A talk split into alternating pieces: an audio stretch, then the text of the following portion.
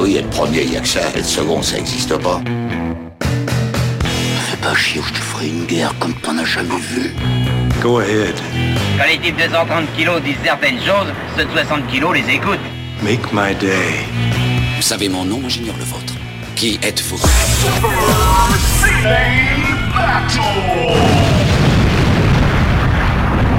Le second, c'est un con.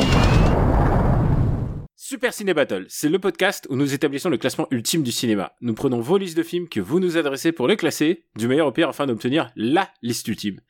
Ceci est notre épisode 110 et de l'autre côté du poste, de l'autre côté de la France, j'ai Stéphane Boulet, l'homme qui meurt d'envie d'être, de redevenir le directeur. mais je n'ai jamais cessé d'être euh, L, L director. C'est vrai. Comment ça va, Air Director? Air Director, euh, L bah- Director? Non, Air Director, c'est ainsi que, que je suis identifié. Euh, bah écoute, euh, ça va, ça va, ça va. C'est, euh, je suis juste un tout petit peu chagriné euh, euh, par certaines promesses qui sont faites en notre nom, alors que globalement. Euh, les choses sont impossibles de se dérouler comme euh, comme on le promet à l'ensemble des Français, donc euh, je, je trouve ça un tout petit peu cavalier. Alors attends, attends, de quelle promesse tu parles? Parce que nous on a dit qu'on faisait les années 2010. Est-ce que non, mais ouais, non, mais effectivement, voilà, il y, y a eu l'annonce d'un possible retour, euh, enfin, un possible déconfinement au 11 mai, d'un possible retour à l'école. Et en fait, en gros, euh, tout le monde a appris ça pour, ok, c'est bon, l'école va ouvrir le, le 11 mai. Et euh, dans les faits, c'est c'est impossible. Enfin, disons que c'est- je trouve ça curieux de. tu t'es mis à la culture de- de la fraise déjà, on l'a vu. C'est ça, voilà. Déjà, déjà, effectivement, j'ai beaucoup de fraises à récolter, donc je sais plus quoi faire. Mais disons que voilà, c'est un peu curieux de commencer par rouvrir les, les écoles, enfin de, de dire qu'on va rouvrir les écoles, euh, voilà, alors que quand même globalement, si, si tu les fermes à la base et, et que c'est le premier truc que tu fermes à la base, c'est pour des raisons épidémiologiques euh, assez évidentes. Donc euh, déjà, ça, je trouve ça un peu, voilà, un tout petit peu curieux. Et, euh, et surtout, voilà, c'est, enfin les, les, tu, tu, tu vois après dans la dans la communication que euh, rien n'est prévu, que enfin voilà quand on, quand on demande au, ministre de la santé euh, est-ce qu'il y aura des masques pour les, les élèves et Est-ce qu'il y aura de la est- distanciation entre les élèves? Voilà non mais voilà il, il dit bah si c'est nécessaire enfin je veux dire enfin quel, quel- foutage de gueule c'est quoi. Et, et pareil la distanciation euh, c'est à minima en demi-groupe euh, et encore enfin c'est honnêtement c'est un pis-aller je veux dire euh, la circulation dans les couloirs euh, la récréation euh, la distanciation avec des enfants de 4 ans bonne chance Euh, enfin voilà, je, je voilà, je, je, j'ai un peu quand même l'impression d'être un, un anneau, un agneau sacrificiel. Ça tombe bien, c'est Pâques. Pâques. Joyeuse Pâques à tous d'ailleurs. Voilà, euh, donc, euh, mais bon, voilà, c'est, c'est, je suis- une fois de plus, c'est, euh, je suis un petit peu euh, décontenancé par le, le fait qu'on nous considère vraiment pas euh, comme une. Alors j'ai j'ai voilà. une question euh, très naïve, mais est-ce qu'en devenant prof, tu pensais, tu pensais que tu allais être mieux considéré, en particulier non, par non, l'État non, non. Non, mais c'est toujours la, la différence entre la théorie et la pratique. Tu sais, Mm. comme tous ces comme tous ces gens justement qui disaient que euh, qu'être prof c'était un, un métier de glandeur et que c'était facile et qui aujourd'hui pleurent parce qu'ils veulent qu'on récupère leurs gosses quoi, parce qu'ils les supportent plus. Bah voilà, tu vois, c'est euh, la différence entre la théorie et la pratique. Euh, T'as beau savoir, euh, t'arrives quand même à être déçu. Euh, c'est un peu comme euh, comme un, film de Michael Bay, tu sais. putain, je savais pas comment t'allais retomber sur tes pieds, putain. Il faut le savoir, on prépare absolument rien, et, euh, et c'est bien la preuve, c'est que je sais pas du tout que t'allais t'allais revenir à Michael Bay. Donc tu es euh, plugin papa, comme on dit sur Twitter. Moi, je suis Daniel Andreev, Camille Robotique sur Twitter, et on va expliquer ce qu'on fait. On est dans le dernier épisode des années 2010. C'est ça. Alors pour vous dire l'emploi du temps, notre emploi du temps, on a euh, visiblement un mois de d'épisodes hebdomadaires encore prévus, au moins. Bah oui, au, minimum, on a effectivement euh, un rythme hebdomadaire euh, pour encore euh, les quatre prochaines Et semaines. ce du qu'on va faire, c'est que on va faire enfin nos épisodes de ce qu'on appelle les devoirs de vacances. Alors on n'a pas pris de vacances, hein, c'est ça le. le- c'est- on, on regarde les films qu'on n'a pas vus et qu'on s'est dit qu'on va classer. On a une, une jolie liste et surtout on peut piocher quoi. On peut l'émission aura la gueule de ce qu'on veut pour une fois. Et Ce sera un maxi best-of. un- euh, pas un best-of parce que c'est- parce que Maxi Best-of ça sous-entend c'est une redite. On n'a jamais parlé de ces films et, et surtout euh, bah ça sera c'est un des rares cas où l'émission est un peu préparée parce que parce qu'on aura vu le, on aura revu le film avant et toi-même à dessin on s'est dit ah je vais le regarder avant. sinon euh, parce qu'on on a un, tu rigolais mais on a un film de Michael Bay dans les devoirs de vacances On a un film de Michael Bay dans les devoirs de vacances, ouais. euh, Mais, ou produit, non Ou c'est lui qui a fait, je sais 13e heure plus, non mais- 13 13 heures 13e heure je crois oui non c'est lui c'est lui C'est lui, c'est lui, lui, C'est ouais, possible. lui, ouais. Ou lui, lui, ou son intelligence artificielle. Oui, oui, effectivement. Et euh, donc, pour, pour expliquer, à tout hasard, si c'est votre premier épisode, parce que c'est possible que ça soit votre premier épisode, vous êtes confiné chez vous, ou alors vous allez au travail et vous êtes obligé, vous dites, putain, j'en ai ras-le-bol d'écouter les podcasts qui sont euh, des émissions de radio euh, euh, refaites, et j'ai plutôt envie d'écouter deux gus qui parlent de cinéma pendant un certain temps. Ben, vous êtes bien tombé, c'est exactement le principe de Super Ciné Battle. Vous nous envoyez des listes, euh, c'est facile, trois films par liste, et vous nous les envoyez en mettant un titre, c'est pas mal pour se donner, ou une thématique. Ça, c'est important parce que j'aime bien les, les films avec, avec des thématiques. On a beaucoup de listes des années 2010, et rassurez-vous, rien n'est perdu, il y a encore plein de bonnes listes. Je les garde, c'est notre dernier épisode des années 2010. Vu le timing, vu le tempo qu'on a, je pense pas qu'on vienne sur les années 2010 avant l'année prochaine. Euh, bah non, bah je veux dire, comme le confinement va s'étendre jusqu'au 11 mai 2021, parce qu'en fait euh, tout le monde est fait, fait la fête, mais il a jamais précisé l'année. c'est vrai. Donc euh, non, non, je pense qu'on va y, on va y revenir hein, euh, sur sur un rythme Ah, comme J'ai été ça. un peu défaitiste alors. On va garder, par- en tout cas par contre, le rythme hebdomadaire tout le temps du confinement et comme ça, ça nous permet de faire des épisodes un peu plus petits, mais par contre plus réguliers pour que on soit toujours présent dans, dans vos applis de podcast ou votre autoradio. Euh, pour moi, ça change, ça change de plus de travail. C'est tout. C'est, genre avant, je bossais beaucoup pour une fois toutes les toutes les deux semaines à monter ce truc. Maintenant, c'est toutes les semaines et c'est une discipline. Je sais que je passe mon ce vendredi, samedi là-dessus. Et euh, papa, qu'est-ce qu'on a d'autre à ajouter à part euh, faire un petit rundown de l'épisode précédent? Eh ben écoute, je pense que euh, on va faire ça parce que c'est c'est là l'essentiel. Effectivement, faut savoir où est-ce qu'on en est dans le Il marbre. y a une nouveauté dans les années euh, dans les années 2010 dans le top 10 et c'est le stratège, à savoir Moneyball, un film un Tout film à avec fait. Brad Pitt, euh, ex- Oui. excellent acteur euh, euh, salué tardivement. Tardivement, Tardivement, Voilà, par, tardivement. par le par l'Académie des, des Oscars. mais au moins salué pour un rôle qui méritait d'être salué. Tu vois, c'est un peu Ah le oui. problème. Parfois, des, des acteurs euh, qui sont salués tardivement pour euh, pour un rôle qu'ils ne méritaient pas au moment où ils reçoivent la, la récompense. Tu vois ce que je veux dire quoi. Tu vois Brad Pitt, au moins tu je peux pas dire mais il jouait le jeu. Tu vois, Ah, mais tu vois oui, que Michael oui. Shannon joue pas le jeu, je veux bien le croire, tu vois. mais C'est Brad. Pitt, il jouait le jeu et il jouait le jeu euh, même euh, à la Léo, quoi. C'est-à-dire, il était, il était prêt, il était prêt, il, le sentait depuis des années et là, ça y est, c'était la sienne.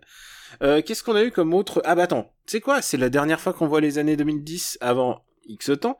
Autant faire euh, le top 10. Euh, premier contact et premier. Oui, oui.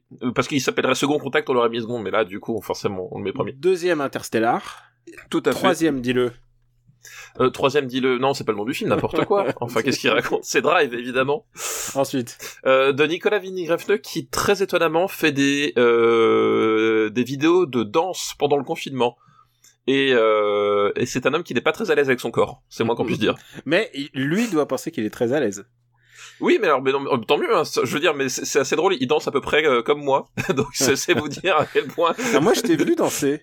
T'as dansé sur les lacs de Connemara au mariage euh, l'été dernier.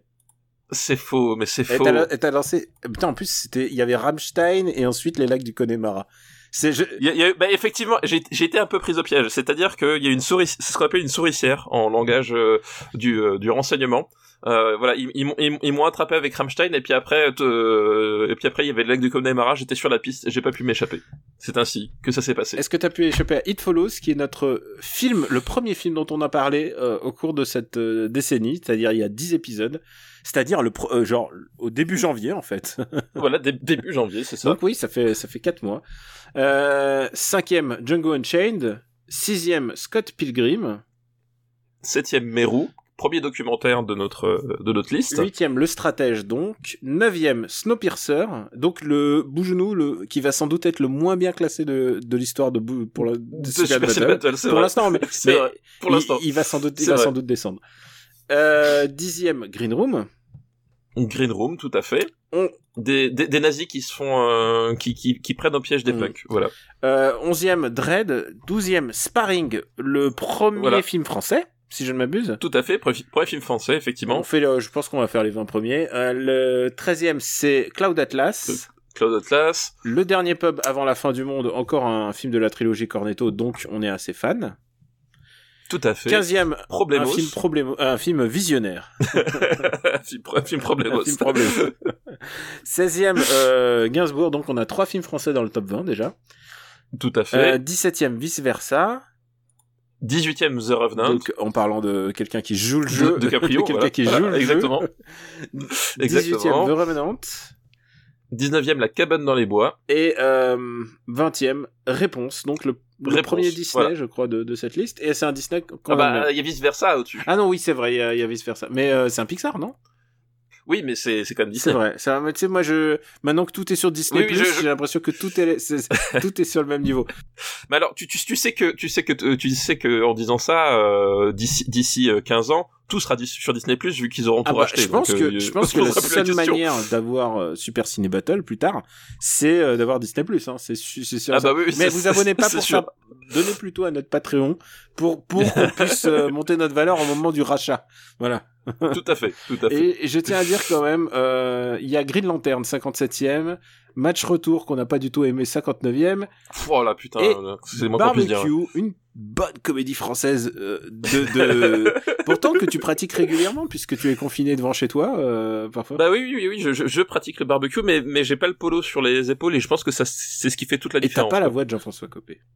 Et pas la voix de Jean-François Copé. Bah écoute, ça nous fait un, un beau un beau cheptel de films. On va dépasser le cap des 70 films dans cette liste. C'est pas mal du tout pour un pour un pour un premier run comme on dit.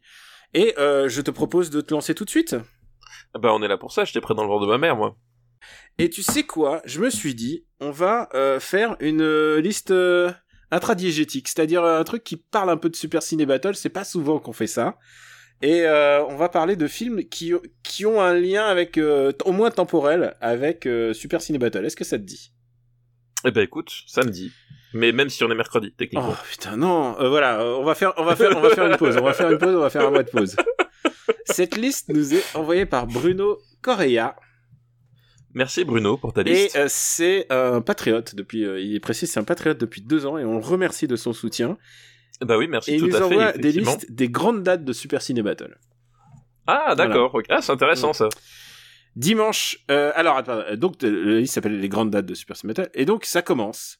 Dimanche 15 mai 2016, sortie de l'épisode 0, le pilote de Super Ciné Battle, Ah, ça- C'est on n'est pas fier en, en termes de qualité audio, hein, je peux vous dire. oui, oui, puis oui, oui. Non, effectivement, c'est. T'avais pas ton micro vois, encore.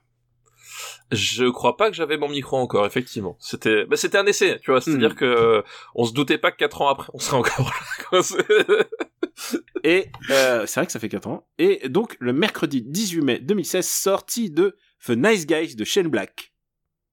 Ah, eh ben oui, The Nice Guys euh, de Shane Black. Donc euh, Shane Black, euh, c'est une personne que nous aimons plutôt ici à Super Ciné Battle. Hein, rappelons-le. Ouais. Euh, c'est c'est euh, c'est quelqu'un qui s'est fait un nom en tant que scénariste premièrement euh, scénariste donc de l'arme fatale euh, bah c'est lui tout simplement. Euh, c'est l'homme qui a qui a inventé Eric Samertoff euh, et qui a qui a donné corps au, au premier euh, au premier arme même s'il s'est fait lourder lors du, du tournage euh, du, du, du second. Euh, c'est l'homme qui raconte des blagues de cul dans Predator. C'est voilà, c'est cet homme-là, Sh- Shane Black.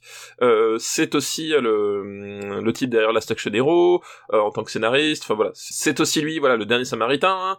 Euh, voilà, c'est c'est euh, le dernier Samaritain. Au revoir à jamais. Voilà, je recherchais les un peu les les, euh, les, les, les films un peu marquants qu'il a fait en tant que scénariste. Et il est passé à la, à la réalisation euh, dans les années 2000. Je crois qu'on a même parlé, non, de, de Kiss Kiss Bang Bang ou pas, non? Euh, on n'a jamais classé. Il On n'a jamais classé, mais on a, on jamais, parlé. jamais. Et il, a, il a un style.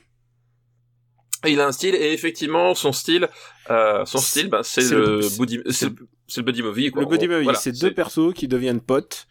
Et, euh, et en général, au moment de Noël. En général. au Et moment de d'ailleurs, Noël, et d'ailleurs. Nice Guys n'est pas une exception.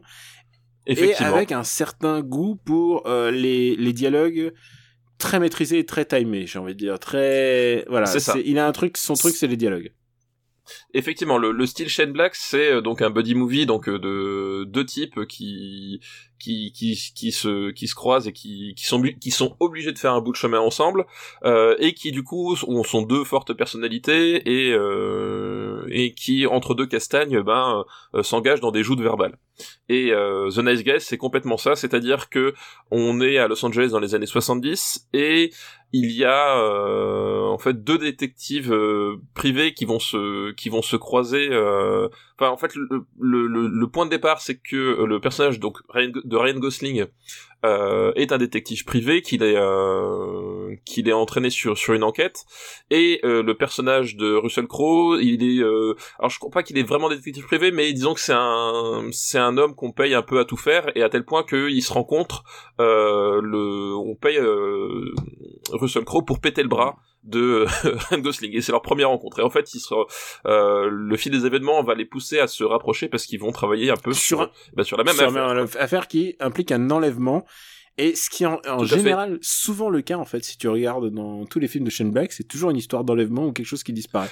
C'est ça il aime bien les scènes de torture aussi. C'est un truc il y a un truc avec les scènes de non, euh, pas de torture mais ah bah dans, dans, dans, le premier arme fatale, dans, dans Kiss Kiss Bang Bang. Alors, y a... dans Kiss Kiss Bang Bang, c'est plutôt de la douleur, c'est pas de la torture. C'est, tu vois ce que je veux dire? Ah bah, C'est genre il perd un doigt et. non, si si, il y, a, y a une vraie scène de torture à un moment donné. Ah, maintenant que tu le dis, c'est vrai que ça, ça fait, ça, ça fait très longtemps que j'ai pas vu. de batterie, de batterie de voiture. Euh... Ça fait très longtemps que j'ai pas vu et c'est un des premiers films que j'ai offert à, à ma meuf euh, pour. Euh, depuis qu'on est ensemble parce qu'elle était assez fan de Robert Downey Jr. qu'elle connaissait que par le prisme de Tony Stark. Je lui ai dit attends attends tu vas voir ah, il, est, il, est, sale et sexy il est sale et sexy. Tu vois comment comment on maîtrise un couple c'est c'est euh, non je vois tu, Tu, tu, promets quelque chose tu le donnes voilà c'est ça. Il y a euh, aussi souvent dans les films de de Shane Black il y a des des jeunes. Il y a des et là en l'occurrence il y a une jeune fille qui qui pas vole la vedette, mais qui est vraiment un un très très bon euh, personnage euh, complémentaire par rapport à ce couple. Tout à fait, ouais. Effectivement, elle vole pas la vedette parce que, mais elle vraiment elle se rajoute sur ce, enfin pas se rajoute, elle est en complément du duo parce que elle joue la fille de Ryan Gosling. Euh, et en fait, dans le dans la dynamique euh, Ryan Gosling et sa fille, euh, l'adulte c'est elle. Il faut faut expliquer un peu la, la dualité du couple. Russell Crowe, c'est le badass, et, c'est celui qui tape et réfléchit ensuite souvent. Mais c'est celui à qui on la fait pas. C'est un peu de par Dieu dans ce cas-là. Oui, il y a un côté de Pardieu, effectivement. Et Ryan Gosling, c'est le grand blond à la chaussure noire. C'est effectivement, effectivement, ouais, il y a ça. Et avant ce film, moi j'ai vu Ryan Gosling dans des rom-coms, mais Ryan Gosling a un vrai potentiel comique. Il sait, bah, il sait balancer ses répliques comme il faut et il sait être drôle. C'est vraiment ça. Il, il sait être drôle parce qu'effectivement, son personnage euh, qui s'appelle Holland March, euh, je, me, je me rappelle du nom du personnage.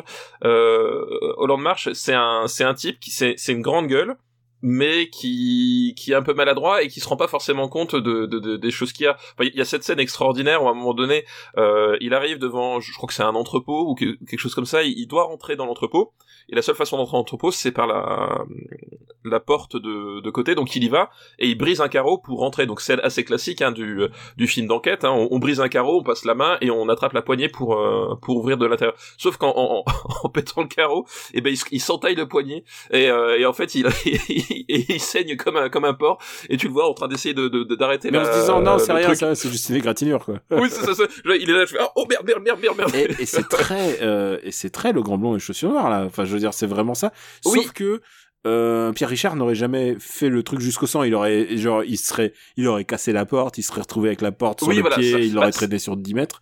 Là, c'est c'est le, le grand avec une chaussure noire, sauf euh, ou la chèvre. C'est c'est c'est quelque part un peu un peu la chèvre, sauf en, en version un peu hardcore parce que euh, Shane Black justement dont aime bien aussi justement les les l'humour par les, les, choses un peu un peu violentes. Enfin voilà, il y a, y a cette scène dans l'ascenseur où euh, il, il, découvre les types qui sont en train de passer par la fenêtre. Enfin voilà, c'est c'est c'est c'est un rapport qui qui est, qui est moins familial on va dire que que euh, que chez Pierre C'est pas un film familial. Euh, c'est un film, c'est un film tu peux pas le montrer à tes enfants encore, je pense pas. Quoique, peut-être ta fille. Oh si, si, mère, si, ta si, ouais, ma fille, en ouais. plus elle est habituée à... Je veux dire, tu l'as, tu l'as bercé à chaîne blague dès sa putain d'enfance. Elle a exactement, vu Predator déjà? exactement. Predator non pas ah, encore. Bah, je pense pas que c'est les... mais, mais ça ne serait les- tardé. Ça ne Je serait tardé. pense que ce confinement va aider, va aider à regarder Predator. Et euh, est-ce que tu aimes ce film? J'adore. J'adore The Nice Guys. Et il y a un truc que j'adore, c'est que je suis, j'étais mort de rire dans la salle. Dans la salle, j'ai vu en salle. Hein. Euh, Oui, moi aussi, ouais. J'ai vu en salle. J'étais mort de rire dès les dix premières secondes. Bah moi aussi, c'est ça. C'est qu'en fait, quand tu vois la voiture au loin, et Oui, oui. qu'elle débarque dans ton salon et genre tu sais tu vois la voiture au loin et il y a un vrai euh, souci du tempo il y a un vrai souci c'est un vrai souci ouais. c'est genre il se passe rien et bram la voiture et j'ai pleuré de rire j'ai pleuré de rire dès le début alors que c'est tu vois, c'est juste une voiture qui rentre dans un salon. C'est normalement, ça aurait pas dû être, euh, ça aurait pas dû être mémorable. Et là, et là, j'étais mort de rire. J'étais, je suis mort de rire quand je vois ce film. J'adore ce film. Ouais, moi aussi. Effectivement, c'est je, je, quand on, je, je pense, je pense toujours à ça, c'est que on parle de comédie musicale pour les films musicaux, même quand euh, c'est des films qui sont pas comiques. Euh, c'est tout simplement parce que la, la comédie, c'est avant tout une histoire de timing, en fait, une histoire de tempo. Euh, c'est, euh, c'est peut-être un des genres les plus euh, musicales en termes de, en termes d'écriture, de narration, de, voilà, de, de structure. Euh, et euh, Shane Black, il est, euh, il est au top niveau dans, dans ce film-là. euh, voilà, c'est-à-dire que tu l'as dit, on, c'est, c'est très drôle très souvent et ça, y a, y a- même si ça passe toujours par les, enfin souvent par les dialogues, etc. Il y a une vraie volonté de, de se renouveler, de vraie volonté de passer euh, à travers les personnages, de s'attacher à eux, euh, de proposer, de proposer quelque chose de, de, de surprenant. Euh, voilà, c'est vraiment, enfin voilà, moi c'est un, un film que, que j'aime beaucoup parce qu'il, euh, on se marre bien, euh, l'enquête est, est assez chouette, les, les personnages sont, sont vraiment attachants. Euh, voilà, il y a des, il y, a- des scènes, euh, il y a des scènes euh, as- assez tordues et, euh, et assez inventives. Euh, c'est, enfin, c'est vraiment un excellent moment et ça fait partie de ces films que euh, que j'aime revoir quoi. Et euh, c'est vraiment un truc que qui fonctionne hyper bien. Russell Crowe est très très très drôle. Euh, lieu, enfin, on a on a beaucoup parlé du, du potentiel comique de, de Ryan Gosling, mais Russell Crowe, quand il est, Ah mais leur quand duo, il- leur duo, il est quand il est là quoi. pour faire le mec sérieux et tout, parce que c'est lui, hein, c'est lui le, le, le tu, tu disais euh, euh, la chèvre, c'est lui le Depardieu de l'histoire, Ah bah oui, c'est et presque ouais. physiquement quoi, presque physiquement. Et c'est un film qui qui finit euh, sur une note positive euh, à la chaîne Black, c'est-à-dire il reprend l'alcool et, et le cigare. Tout à fait. C'est-à-dire qu'effectivement, il y a, y a aussi ce, ton, c'est-à-dire que euh, ça aussi c'est un truc qu'aime bien faire Shane Black et qui fait très bien là, c'est-à-dire que on voilà, on navigue toujours un peu entre entre deux eaux. C'est-à-dire que il fait, pas de la, la comédie euh, bon sentiment machin. On est toujours à, on sait jamais trop de place. Et effectivement, la morale de l'histoire, c'est, enfin la dernière phrase du film, c'est Ryan Gosling qui fait, qui regarde euh, Russell Crowe qui lui fait, bon au moins euh, il y a une bonne chose à retirer de tout ça, tu t'es remis à l'alcool quoi. Voilà. C'est euh, c'est un c'est un film c'est un film vraiment vraiment vraiment rigolo. Si vous l'avez pas vu, euh, passe- allez passer un bon moment avec ça. Je pense qu'il y a, il y a peu de films qui peuvent s'en regard d'avoir un plus justement à la belle Super Ciné Battle. ouais. Battle. Ouais, c'est ça complètement. Ouais. Ils devraient nous sponsoriser en fait ces mecs.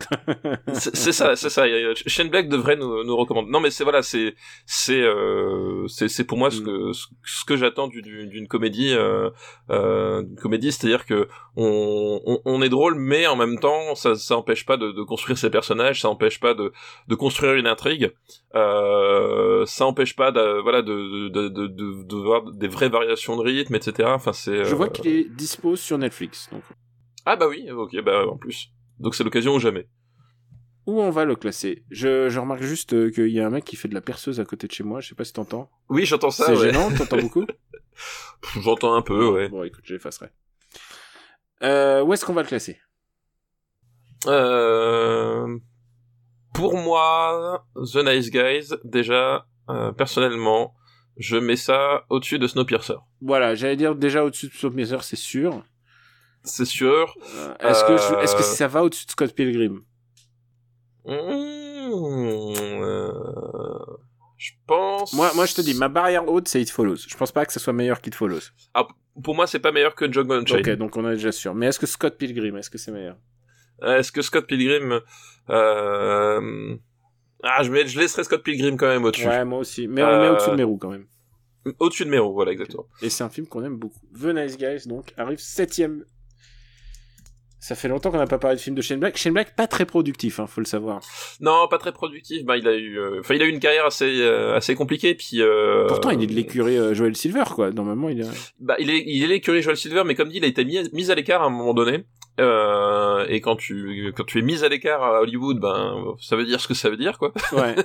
Euh, et en fait, ce qui lui a permis de tenir, c'est que l'arme fatale, c'était un énorme carton.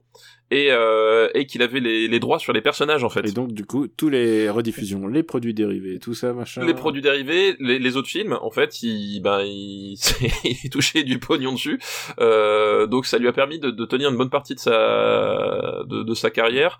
Euh, et puis, voilà, il a eu un retour en grâce euh, par l'intermédiaire de Robert Downey Jr., grâce quoi. à Kiss Kiss Bang Bang et euh, Robert Downey Robert Downey Jr. qui fait un caméo dans ce film d'ailleurs.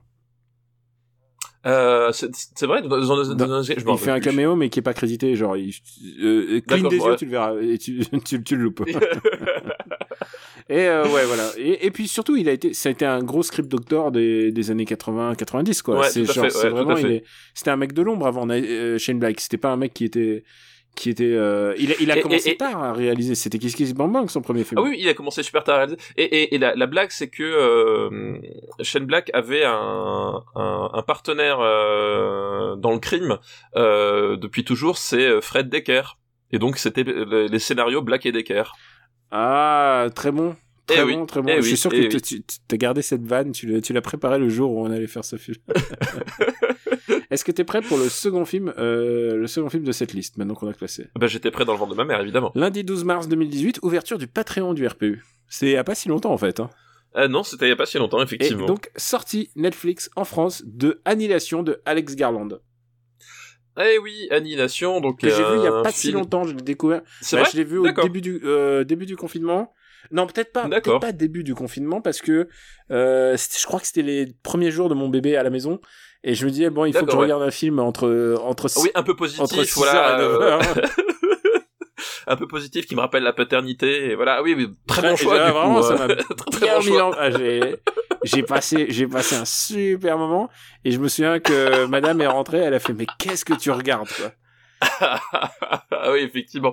Donc, Annihilation, un film euh, donc euh, exclusif Et- Netflix par Ale- Alex Et je trouvais ça pas mal de d'avoir aussi dans cet épisode-là un, un film bah, qui est dispo que en, en- Oui, en- oui, parce, que, c'est- beaucoup de gens nous posent la question, mais oui, pour nous, à partir du moment Bah où oui, un oui, long métrage, c'est bon. Tu, tu es- C'est ça, exactement.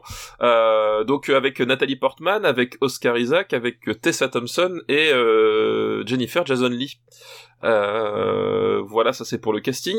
Et euh, le, le pitch, euh, donc le personnage de Nathalie Portman est une, euh, je crois qu'elle est biologiste. Euh, il, il me semble, Euh, et son mari, donc c'est Oscar Isaac, euh, il est militaire ou il travaille pour l'armée. Je sais plus s'il est vraiment militaire, mais en tout cas il travaille Et pour il l'armée. disparaît parce que il, Et il il disparaît disparaît. au cours, il, il, il disparaît euh, au cours d'une opération et euh, elle le croit mort. Elle le croit mort euh, jusqu'au jour où il revient à la maison. Euh, sauf que quand il revient à la maison, il est plus tout à fait l'homme qu'elle a connu. Et, euh, et elle cherche à savoir pourquoi. Euh, et du coup, de fil en aiguille, elle, euh, elle découvre en fait pourquoi est-ce qu'il avait disparu. C'est-à-dire qu'il travaillait sur un pour l'armée sur un, un, projet d'une en fait d'une- une zone sur la planète euh, où il y a une sorte de dôme euh, qui est posé, dont on ne sait pas la fonction, dont on ne sait pas l'origine. Euh, et dès qu'on cherche à l'explorer, la plupart des gens disparaissent ou il se passe des événements bizarres. Enfin voilà, elle découvre en fait euh, qu'il travaillait sur ce projet-là et que euh, justement c'est en traversant le dôme que qu'il a été changé. Et surtout ils ne savent pas vraiment comment est-ce qu'il est revenu non plus. Euh, et du coup elle décide de de participer à une expédition une nouvelle expédition pour explorer le, le dôme euh, avec euh, d'autres personnes qui sont aussi scientifiques scientifiques et ou militaires. Enfin voilà. Ils décident de partir dans l'exploration de ce de cette espèce de dôme qui ressemble comme à une espèce de grosse bulle de savon si tu veux puisque il y a y a, il y a des reflets euh, euh, qui distordent la lumière euh, dans des dans des couleurs de- tendance bleue verte violette des choses comme ça Et comme tu l'as dit, malgré les, les multiples couleurs de ce dôme, c'est un film plutôt lugubre. Hein.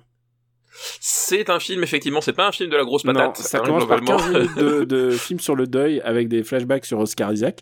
Alors, moi, Voilà, pour moi, exactement. un flashback avec Oscar Isaac. Oscar Isaac, je pense que c'est une des stars avec lesquelles j'aimerais le plus passer de temps. Il a l'air tellement sympa, ce mec. Bah là, c'est vrai que ça a l'air d'être un, un, un- un mec chouette mais là, là, euh, là, il est, euh, il revient et tu crois qu'il est mort et en fait, tu te rends compte qu'il est malade. Donc, euh, il va passer du temps, euh, c'est c'est presque, euh, euh, dans l'air du temps, j'ai envie de dire. Il est confiné, tu vois. c'est ça, Il est, exactement. euh, et, et elle, du coup, va partir avec son expédition. Et son expédition, évidemment, euh, bah, ça va mal, ça va pas très bien se passer. Et, Évidemment, ça va pas très et très en bien fait, se passer. tu te Voilà. rends compte que tout ce qu'ils sont en train de vivre, en fait, c'est une métaphore, évidemment, de la, de la dépression, euh, de, du, de la culpabilité, j'ai envie de dire. Bah, il y a, il y a effectivement, c'est, il y a, on, on est sur euh, sur quelque chose de, de très proche finalement, je trouve, de ce que pouvait, ce que pouvait faire Tarkovsky. C'est un film Euh, très Tarkovskien, ouais. C'est un film hyper hyper Tarkovskien. Tu l'as dit, les, les scènes, Stalker, euh, les scènes, les scènes intimes sont euh, sont très tarkovskiennes les scènes d'exploration euh, le sont aussi c'est-à-dire qu'effectivement une fois qu'elles ont passé le dôme alors je vais pas trop divulgacher parce que c'est un c'est un film euh, assez surprenant on va dire. Euh, mais une fois qu'elles ont passé le dôme en fait elles vont euh, elles vont pas forcément comprendre hein, ce qui est ce qui est arrivé au personnage d'Iscarizac et à tous les autres et euh, et ce qui se passe vraiment. Mais en tout cas elles, vont euh, elles vont croiser pas mal d'événements plus ou moins étranges. Et effectivement le, le fil rouge c'est que globalement ce sont des personnages qui souffrent et qui se retrouvent plus ou moins confrontés À leur propre- à leur propre propre souffrance euh, qu'elles soient dans le déni ou au contraire dans la recherche parce que t'as des t'as certains personnages où tu sens qu'ils qui sont assez autodestructeurs aussi. Euh, voilà quel que soit le rapport qu'elles ont avec leur souffrance, parce que ce sont des femmes, pour le coup c'est une expédition que de, que de femmes, euh, quel que soit le rapport qu'elles ont avec leur souffrance, euh, le déni, la recherche, euh, l'ignorance, bah elles vont être forcées de s'y confronter à un moment donné d'une façon ou d'une autre. Voilà. En gros, c'est ça, c'est ça un peu l'idée. C'est un, c'est un film de, de, science-fiction métaphysique quelque part, euh, voilà, sur un ton très tarkovskien. On pourrait presque dire c'est un c'est un film presque de SF intello quoi. Bah, c'est un film de, de SF intello clairement. Enfin voilà c'est euh, euh, c'est effectivement le un, prisme assez, assez particulier. C'est à dire que euh, tu tu t'attends enfin voilà je, je me rappelle l'affiche de de enfin en tout cas ça fait bizarre de dire affiche pour un film Netflix parce qu'il n'y a, pas vraiment d'affiche qui a été euh, mais Le euh, poster, le, visuel principal voilà le, le visuel principal de d'annihilation c'est tu vois Tessa Thompson avec un, un, un gun et Nathalie Portman en- enfin t'as l'impression que c'est Avatar avec des meufs en fait Euh, ouais, j'aurais même Euh, dit Predator. C'est. Predator quoi. ou, ou, ou- Elles même sont Predator dans une avec des meufs dis, ah putain, ça va, ça va, ça va des fois, genre, tu, tu t'attends à ce qui est, euh, tu vois, tu t'attends à un film de Roberto Rodriguez, tu vois. voilà, voilà. Et en fait, non, pas du tout, pas du tout. C'est vraiment, c'est, euh, c'est pour le coup, c'est un film assez lancinant, très bizarre, euh, avec des, des, des, des passages euh, qui, qui l'ordent parfois vers le film d'horreur. Euh, mais jamais vers le film d'action. Pour le coup, c'est ça, c'est un genre que vous trouverez pas dedans. Euh, mais voilà, c'est c'est un, c'est une Et sorte qui de, te de, pas de- sur la marchandise, hein. Et c'est un film du malaise, hein, je veux Il dire. il- Euh, il ne voilà. vend- n'est pas là pour te vendre du, du c'est presque dès les dix premières minutes, tu sais que il y aura pas beaucoup de plaisir et il y aura pas beaucoup de, il, y aura ça. pas de déconnade, il y aura pas de vanne, il y aura rien, il y aura rien de tout ça. Oui, c'est oui, vraiment, Il y a pas, il y a pas beaucoup de rayons de soleil. hein. si vous avez aimé Nathalie Portman triste dans Black Swan, vous allez adorer là. Genre, elle est, elle est, elle est en souffrance. Elle est en souffrance perpétuelle, c'est vrai. Tout à Mais il y a un Et, petit euh, peu d'espoir, malgré le fait que euh, c'est quand même un film qui parle quand même de euh, la propension euh, des hommes à s'autodétruire. C'est ça en fait, Oui, c'est ça. le- ouais. Il- puisque il- puisque il- évidemment dans l'expédition vous allez voir, évidemment ça va mal se passer. Euh, et voilà, et c'est un film que ben j'aime beaucoup, euh, Annihilation. Euh, il, il- il a ses défauts, hein, c'est-à-dire qu'effectivement tu, euh, euh, je pense, je, je pense pas que ce soit le film le mieux, euh, le mieux écrit de euh, d'Alex C'est une Garland. adaptation d'un bouquin Euh, déjà. C'est l'adaptation d'un bouquin. Euh, tu sens que voilà, il y a, y a parfois des des, des, des, des, choix d'ellipse ou de des choix narratifs que je trouve auraient peut-être pu être un peu gérés un peu différemment. Euh, donc il, il, il a il a ses, ses, ses soucis, sur- surtout des soucis narratifs, je trouve. Euh, mais c'est un film que j'aime quand même beaucoup parce que euh, parce qu'il propose quelque chose. Enfin, visuellement déjà, je trouve qu'il y y a des trucs super intéressants. Euh, il y a des il y a des scènes qui sont très très réussies et euh, justement tout ce rapport entre les euh, des personnages, euh, les personnages et leur leur ressenti. Enfin, le cette façon qu'il a de- d'entretenir un- d'entretenir le, le- le mystère et, et pas de façon euh, pas de façon malhonnête parce que c'est souvent un peu le, problème qu'il peut y avoir, c'est euh, entretenir un faux mystère, soit un truc que, t'as deviné dès le début, ou soit euh, euh, faire une pirouette pour retomber sur tes pieds. Enfin voilà, il, il cherche vraiment le, euh, il, il assume vraiment jusqu'au bout le, le, le côté mystérieux, ambigu, étrange. Euh, c'est très bien amené, il y a des ambiances assez assez dingues. Voilà, donc c'est un c'est un film qui, qui, qui que j'aime vraiment énormément quoi. Euh, j'aime j'aime pas mal ce film. Euh, je t'avoue que c'est vrai que c'est au moins il te promet rien, tu vois. c'est ça qui est ça l'avantage. Et il y a un autre truc, on va on va parler un petit peu de la plateforme sur laquelle euh, il est sorti. Il est sorti aux États-Unis en, en salle. Et ça, ça a été Oui. une foirade. Évidemment, évidemment, Complètement. évi- évidemment. bah oui, je- alors, évidemment, tu évidemment. te dis que c'est un film Tarkovsky avec euh, avec euh, Tarkovskien, avec euh, Nathalie Portman et, et et même un cast alléchant. Et évidemment qu'ils allaient dans le mur et, et c'est presque salutaire que c'est soit sorti dans le monde euh, ensuite sur Netflix. Moi, je l'ai vu, je l'ai vu comme ça deux deux ans Bah, après, mais euh, Bah en fait c'est- ça l'histoire, c'est-à-dire que euh, globalement le, le, le film est sorti en alors, tu dis qu'il est sorti en salle mais je crois qu'il est sorti genre dans une dizaine de salles, tu vois. mais euh, mais il il, il s'est foiré en termes de sortie, mais euh, Mais et, et en fait du mais, coup mais ce qui c'est s'est passé c'est évident, c'était évident. C'était évident. Et en fait, ce qui s'est passé, c'est qu'il y avait donc deux euh, euh, deux producteurs. Je me rappelle plus le, le, le- Tu le parles, nom, tu mais parles en de- fait, euh, parce que j'ai le j'ai j'ai l'IMDb devant moi, c'est Scott Rudin et euh, et euh, Andrew McDonald. Et Andrew McDonald. Et euh, donc Andrew McDonald, d'ailleurs, qui est un partenaire euh, régulier de Garland. Hein, Andrew McDonald qui a bossé sur les productions euh, Danny Boyle. Et euh, et en fait, en gros, quand ils, ils, ils- apparemment, ils étaient déjà pas d'accord sur le- l'orientation que devait prendre le film à la base. Euh... Oui, ils l'ont et ensuite, quand il est sorti, ils ont reproché au film d'être trop intello, trop sombre. ça. Et en fait, en il gros- faut le remonter. et- et ils en l'ont fait- à des, ce qu'on fait, euh, ce qu'on fait pour, ce- Projection ils ont fait test. projection test et les gens évidemment en projection test. Bah, projection test. Évidemment, évidemment, si tu montes ça à une projection test, euh, ça, ça, ça, ça, voilà. ça, ça va pas le faire. Et, euh, et donc du coup, le, enfin voilà, du coup les, les deux producteurs déjà de base n'étaient pas forcément d'accord sur l'orientation que devait prendre le projet.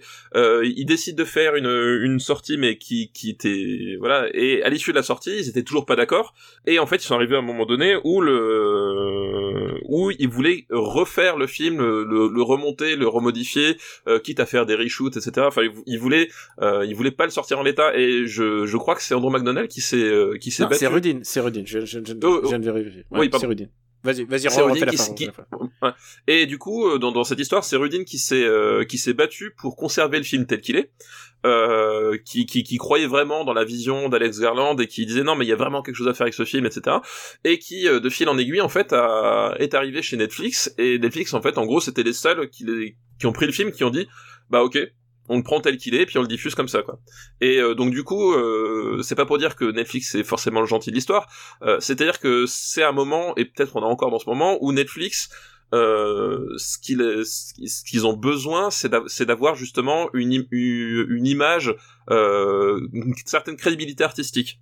Euh, C'est-à-dire qu'ils sont dans une position où ils prennent des projets un peu risqués, on en parlera sans, doute d'autres, hein, dont, personne ne, personne ne veut, euh, parce que eux, voilà, ils ont un, ils ont un certain fond de, de commerce et un certain fond de roulement, ils peuvent se le permettre, et en termes d'image, ça leur donne une bonne image. Voilà.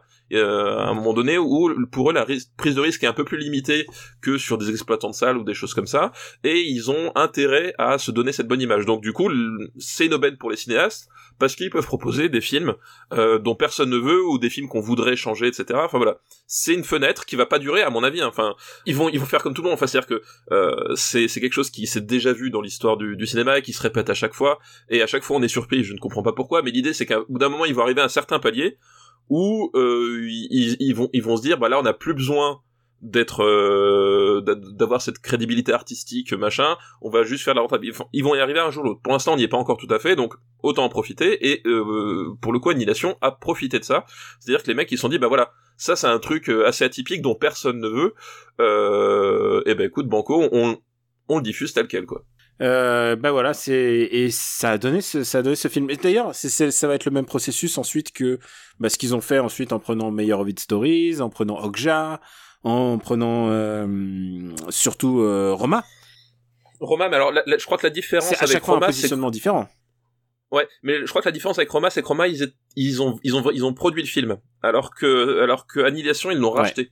Annihilation était Il déjà, est déjà sorti aux euh, États-Unis euh, et, hum, et en Chine. Voilà, et en à- Chine, ils ont fait bon bah écoutez, Ouais, Annihilation, ils l'ont- racheté pour la diffusion mondiale, alors que Roma, ils l'ont produit. C'est la, la différence. Mais après, l'idée un peu directrice, effectivement, là, même cette idée que, ouais, des, des films bizarres dont personne ne veut, pouf, faut qu'on se place dessus, comme ça, on va parler de Et nous, quoi. ça, et ça nous a aussi donné des films comme Bright, on le verra ensuite. J'ai, Oui. Bright n'apparaîtra pas dans cet épisode.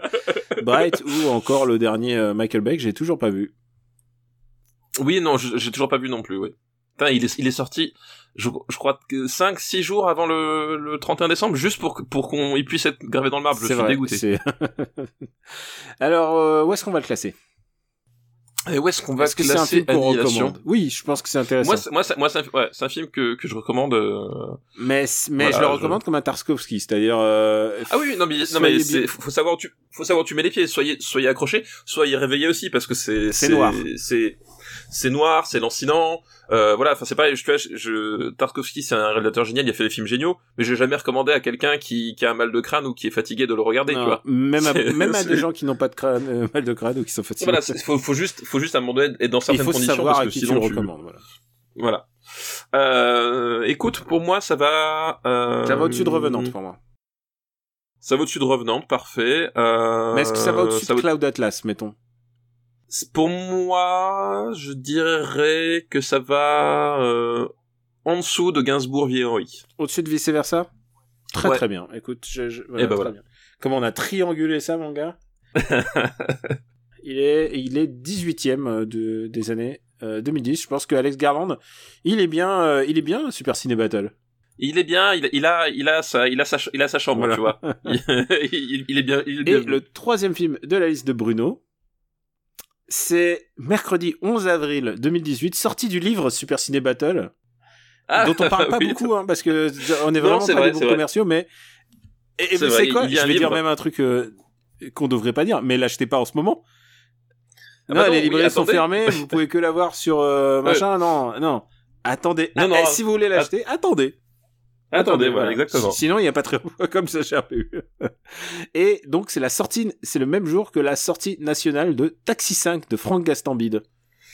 Oh, bah oui. euh, putain, oui, bah oui, il fallait bien, il fallait bien à un moment donné qu'on, qu'on, qu'on retombe sur, euh, sur quelque chose. Euh, euh, moins, moins bien. d'un peu plus un peu plus prosaïque. euh, je, je, je vais avouer hein, quelque chose, je n'ai pas vu Taxi 5. Oh non Oh bah non, si si tous si. ces gens qui attendaient euh, ton avis sur Taxi Mais 5. oui, euh, j'imagine. Pas de surprise, je l'ai vu. Oui, bah alors, bizarrement aussi, tu vois. Et tu veux que je te dise euh, Tu sais, moi, je suis en train de jouer à Final Fantasy VII Remake. Et, et cette impression de Ah, tu sens que ça a été fait pour les fans bah, je le sens dans Taxi 5. Et je sais pas si c'est un compliment dans ce cas-là. Oui, c'est ça. J'ai fait un Ok. parallèle audacieux entre un RPG et... oui, oui, non, mais ouais, ouais. c'est- euh, juste pour le situer parce que tu- je sais que tu, tu n'as pas Taxi 5. Euh, je vais te lire la, la, la, la, la tagline euh, de Wikipédia, mais en anglais. French action comedy directed by Frank Gastambide. It's the fifth installment of a series Taxi, but features an entirely different cast. Waouh, tu me l'as vendu. Sauf que il y a quand même un acteur qui, qui, qui revient, c'est Bernard Farcy. Ah oui, c'est vrai. Ils se sont farcis Bernard. Oh là là, oh là là. Voilà. C'est bon, c'est bon, tu l'as rajouté, tu l'as mic. ah oui, je l'ai Ok, rajouté. bah écoute, on verra Taxi un jour, hein, un jour ou l'autre. Ou oui, bien sûr, bien sûr. Euh, oui, oui, oui, oui. Bon, on remercie euh, Bruno pour sa liste. Merci Bruno pour Merci ta liste. Bruno pour ta liste et ton soutien. Et tu sais quoi? Je me suis dit, on va faire un petit peu euh, dans le même genre. On va rester un peu dans le diégétique, un petit peu. Euh, J'ai une liste de JB Deluxe sous la main. JB Deluxe, quand même, qui est un très très fi- Tout, tout, tout à Ouais, fait. un tout très à fait. régulier et on- elle va pas y passer trop de temps, je pense, parce qu'il y a un film que j'ai pas vu, mais ça me plaît de dire que tous ces films qui sont sortis en mai 2016 en même temps que Super Ciné Battle, c'est des films sortis en même temps que le premier épisode. Donc il parle de The Nice Guys. Donc, dont on a Ouais. parlé, Et il effectivement. parle d'un film que je n'ai pas vu qui s'appelle Angry Birds. C'est pas bien? Euh, est-ce qu'on, euh, Angry Birds, c'est le film adapté de, du putain de jeu vidéo de merde, là? Euh, non, mais, euh, vraiment, Tu l'as vu? Non, j'ai Ah bah, pas je l'ai vu, pas vu non plus. j'ai pas Attends, j'ai envie de savoir, il est dispo. On, on, on est né donc en même temps qu'Angry Birds. Oui, c'est ça. je c'est savais pas, faut- tu vois. ça euh, Waouh. Angry, euh, je regarde Angry Birds le film. euh, je regarde où est-ce qu'il est dispo. J'ai une bonne nouvelle pour toi. Il est, il est dispo sur beaucoup de plateformes. Ah non, on a rien. Je pense que ah non, bah dommage. On attendra qu'il passe sur euh, sur euh, OCS ou sur euh, sur Filmo TV, hein, parce que. Et, et tu sais quoi en plus c'est marrant parce que j'ai regardé OCS hier et ils ont une sélection pour films pour enfants genre occupez vos gamins quoi. ah bah oui, bah c'est bon, c'est C'est normal. c'est dans l'air du temps. Donc, euh, je me doutais qu'on n'allait pas parler d'Angry Birds. Et il y a un dernier film dans cette liste, s'appelle The Lobster.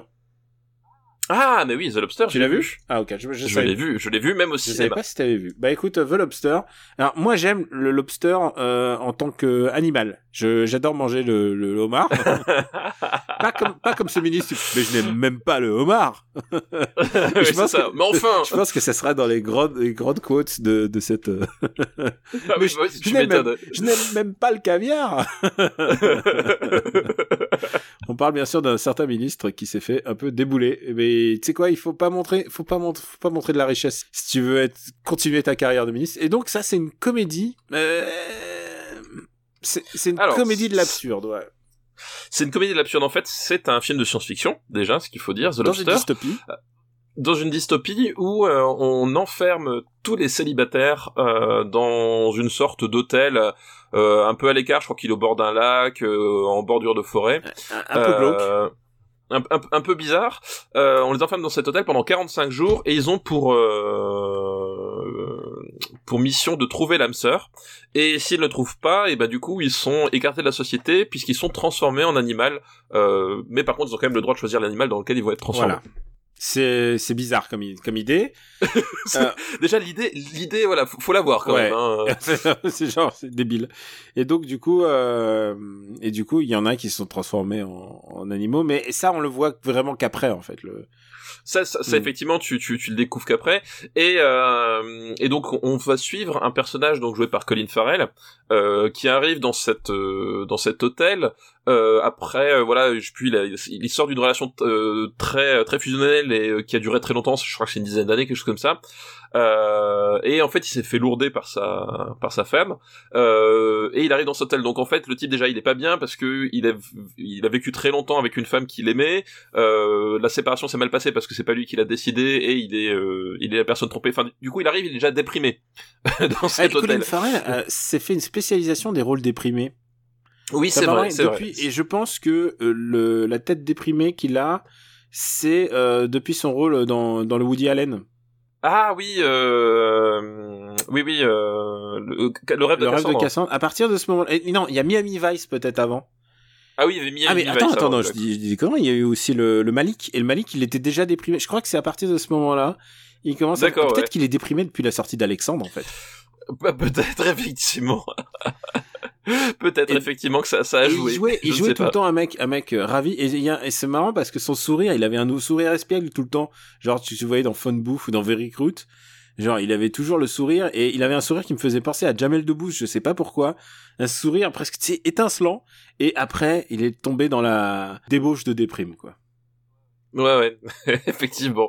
C'est vrai qu'il y a, il y a- il y a un je arc crois que la dernière fois que je l'ai vu, il était dans Dumbo et il jouait, euh, il- je crois qu'il jouait un, un, un, un amputé de la Première Guerre mondiale et euh, un peu déprimé aussi. effectivement. Sacré Colin. Donc euh, du coup voilà, il va, se retrouver là-dedans euh, et euh, évidemment le euh, comment s'appelle l'hôtel en question est pas est pas comment s'appelle euh, juste un lieu de villégiature. hein. Ils vont avoir euh, euh, des des emplois du temps, des activités. Ils vont avoir en fait euh, bah, comme une comme en fait un, pas un site de rencontre, mais plutôt un organisme de rencontre, ils vont proposer des activités dans lesquelles les, célibataires peuvent se, se croiser et, et trouver l'âme sœur. Euh, voilà, et notamment, notamment, une des activités, c'est la chasse aux solitaires. Euh, et les solitaires, c'est quoi? Ce sont des résistants qui décident de ne pas euh, se mettre en couple et qui, euh, du coup, vivent exclus de la société, ils vivent en- dans la forêt. Et, euh, et du coup, les, les, les, les, les occupants de l'hôtel font des battues pour euh, abattre le plus de solitaires possible. Voilà.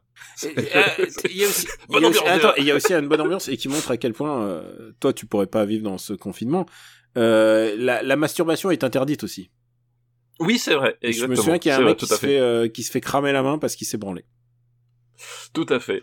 Euh, et euh, donc voilà, donc du coup ça c'est le c'est c'est l'ambiance. Euh, le, le film, je, je me rappelle, je me rappellerai jamais le, le, le nom du réalisateur. C'est un réalisateur grec. Euh, C'est euh, Yorgos Lantimos. Voilà, Yorgos Lantimos effectivement, euh, qui est un, un homme habitué au malaise. Hein, euh, voilà, euh, moi j'avais vu Canine par exemple de de lui, c'est un, un, de ses films précédents. Euh, et globalement, c'est un c'est un homme du malaise, mais vraiment du du malaise absolu, c'est-à-dire que c'est un type qui qui aime bien les situations malaisantes et qui aime bien s'installer dedans et et t'y entraîner et t'y laisser le plus longtemps possible quoi. C'est vraiment. Mais mais il a fait en plus un, un il a fait un thriller ensuite avec en plus avec Colin Farrell le truc du euh, merde, comment s'appelait ce film euh, le, le, le, le, cerf sacré là. Le cerf sacré, je l'ai pas vu celui-là par contre. mise à mort du cerf sacré, je veux dire, bonne ambiance. Ah oui. Waouh, tu sais que tu vas t'éclater. Euh, donc voilà, donc c'est un, film à nouveau euh, très particulier, hein, The, The Lobster.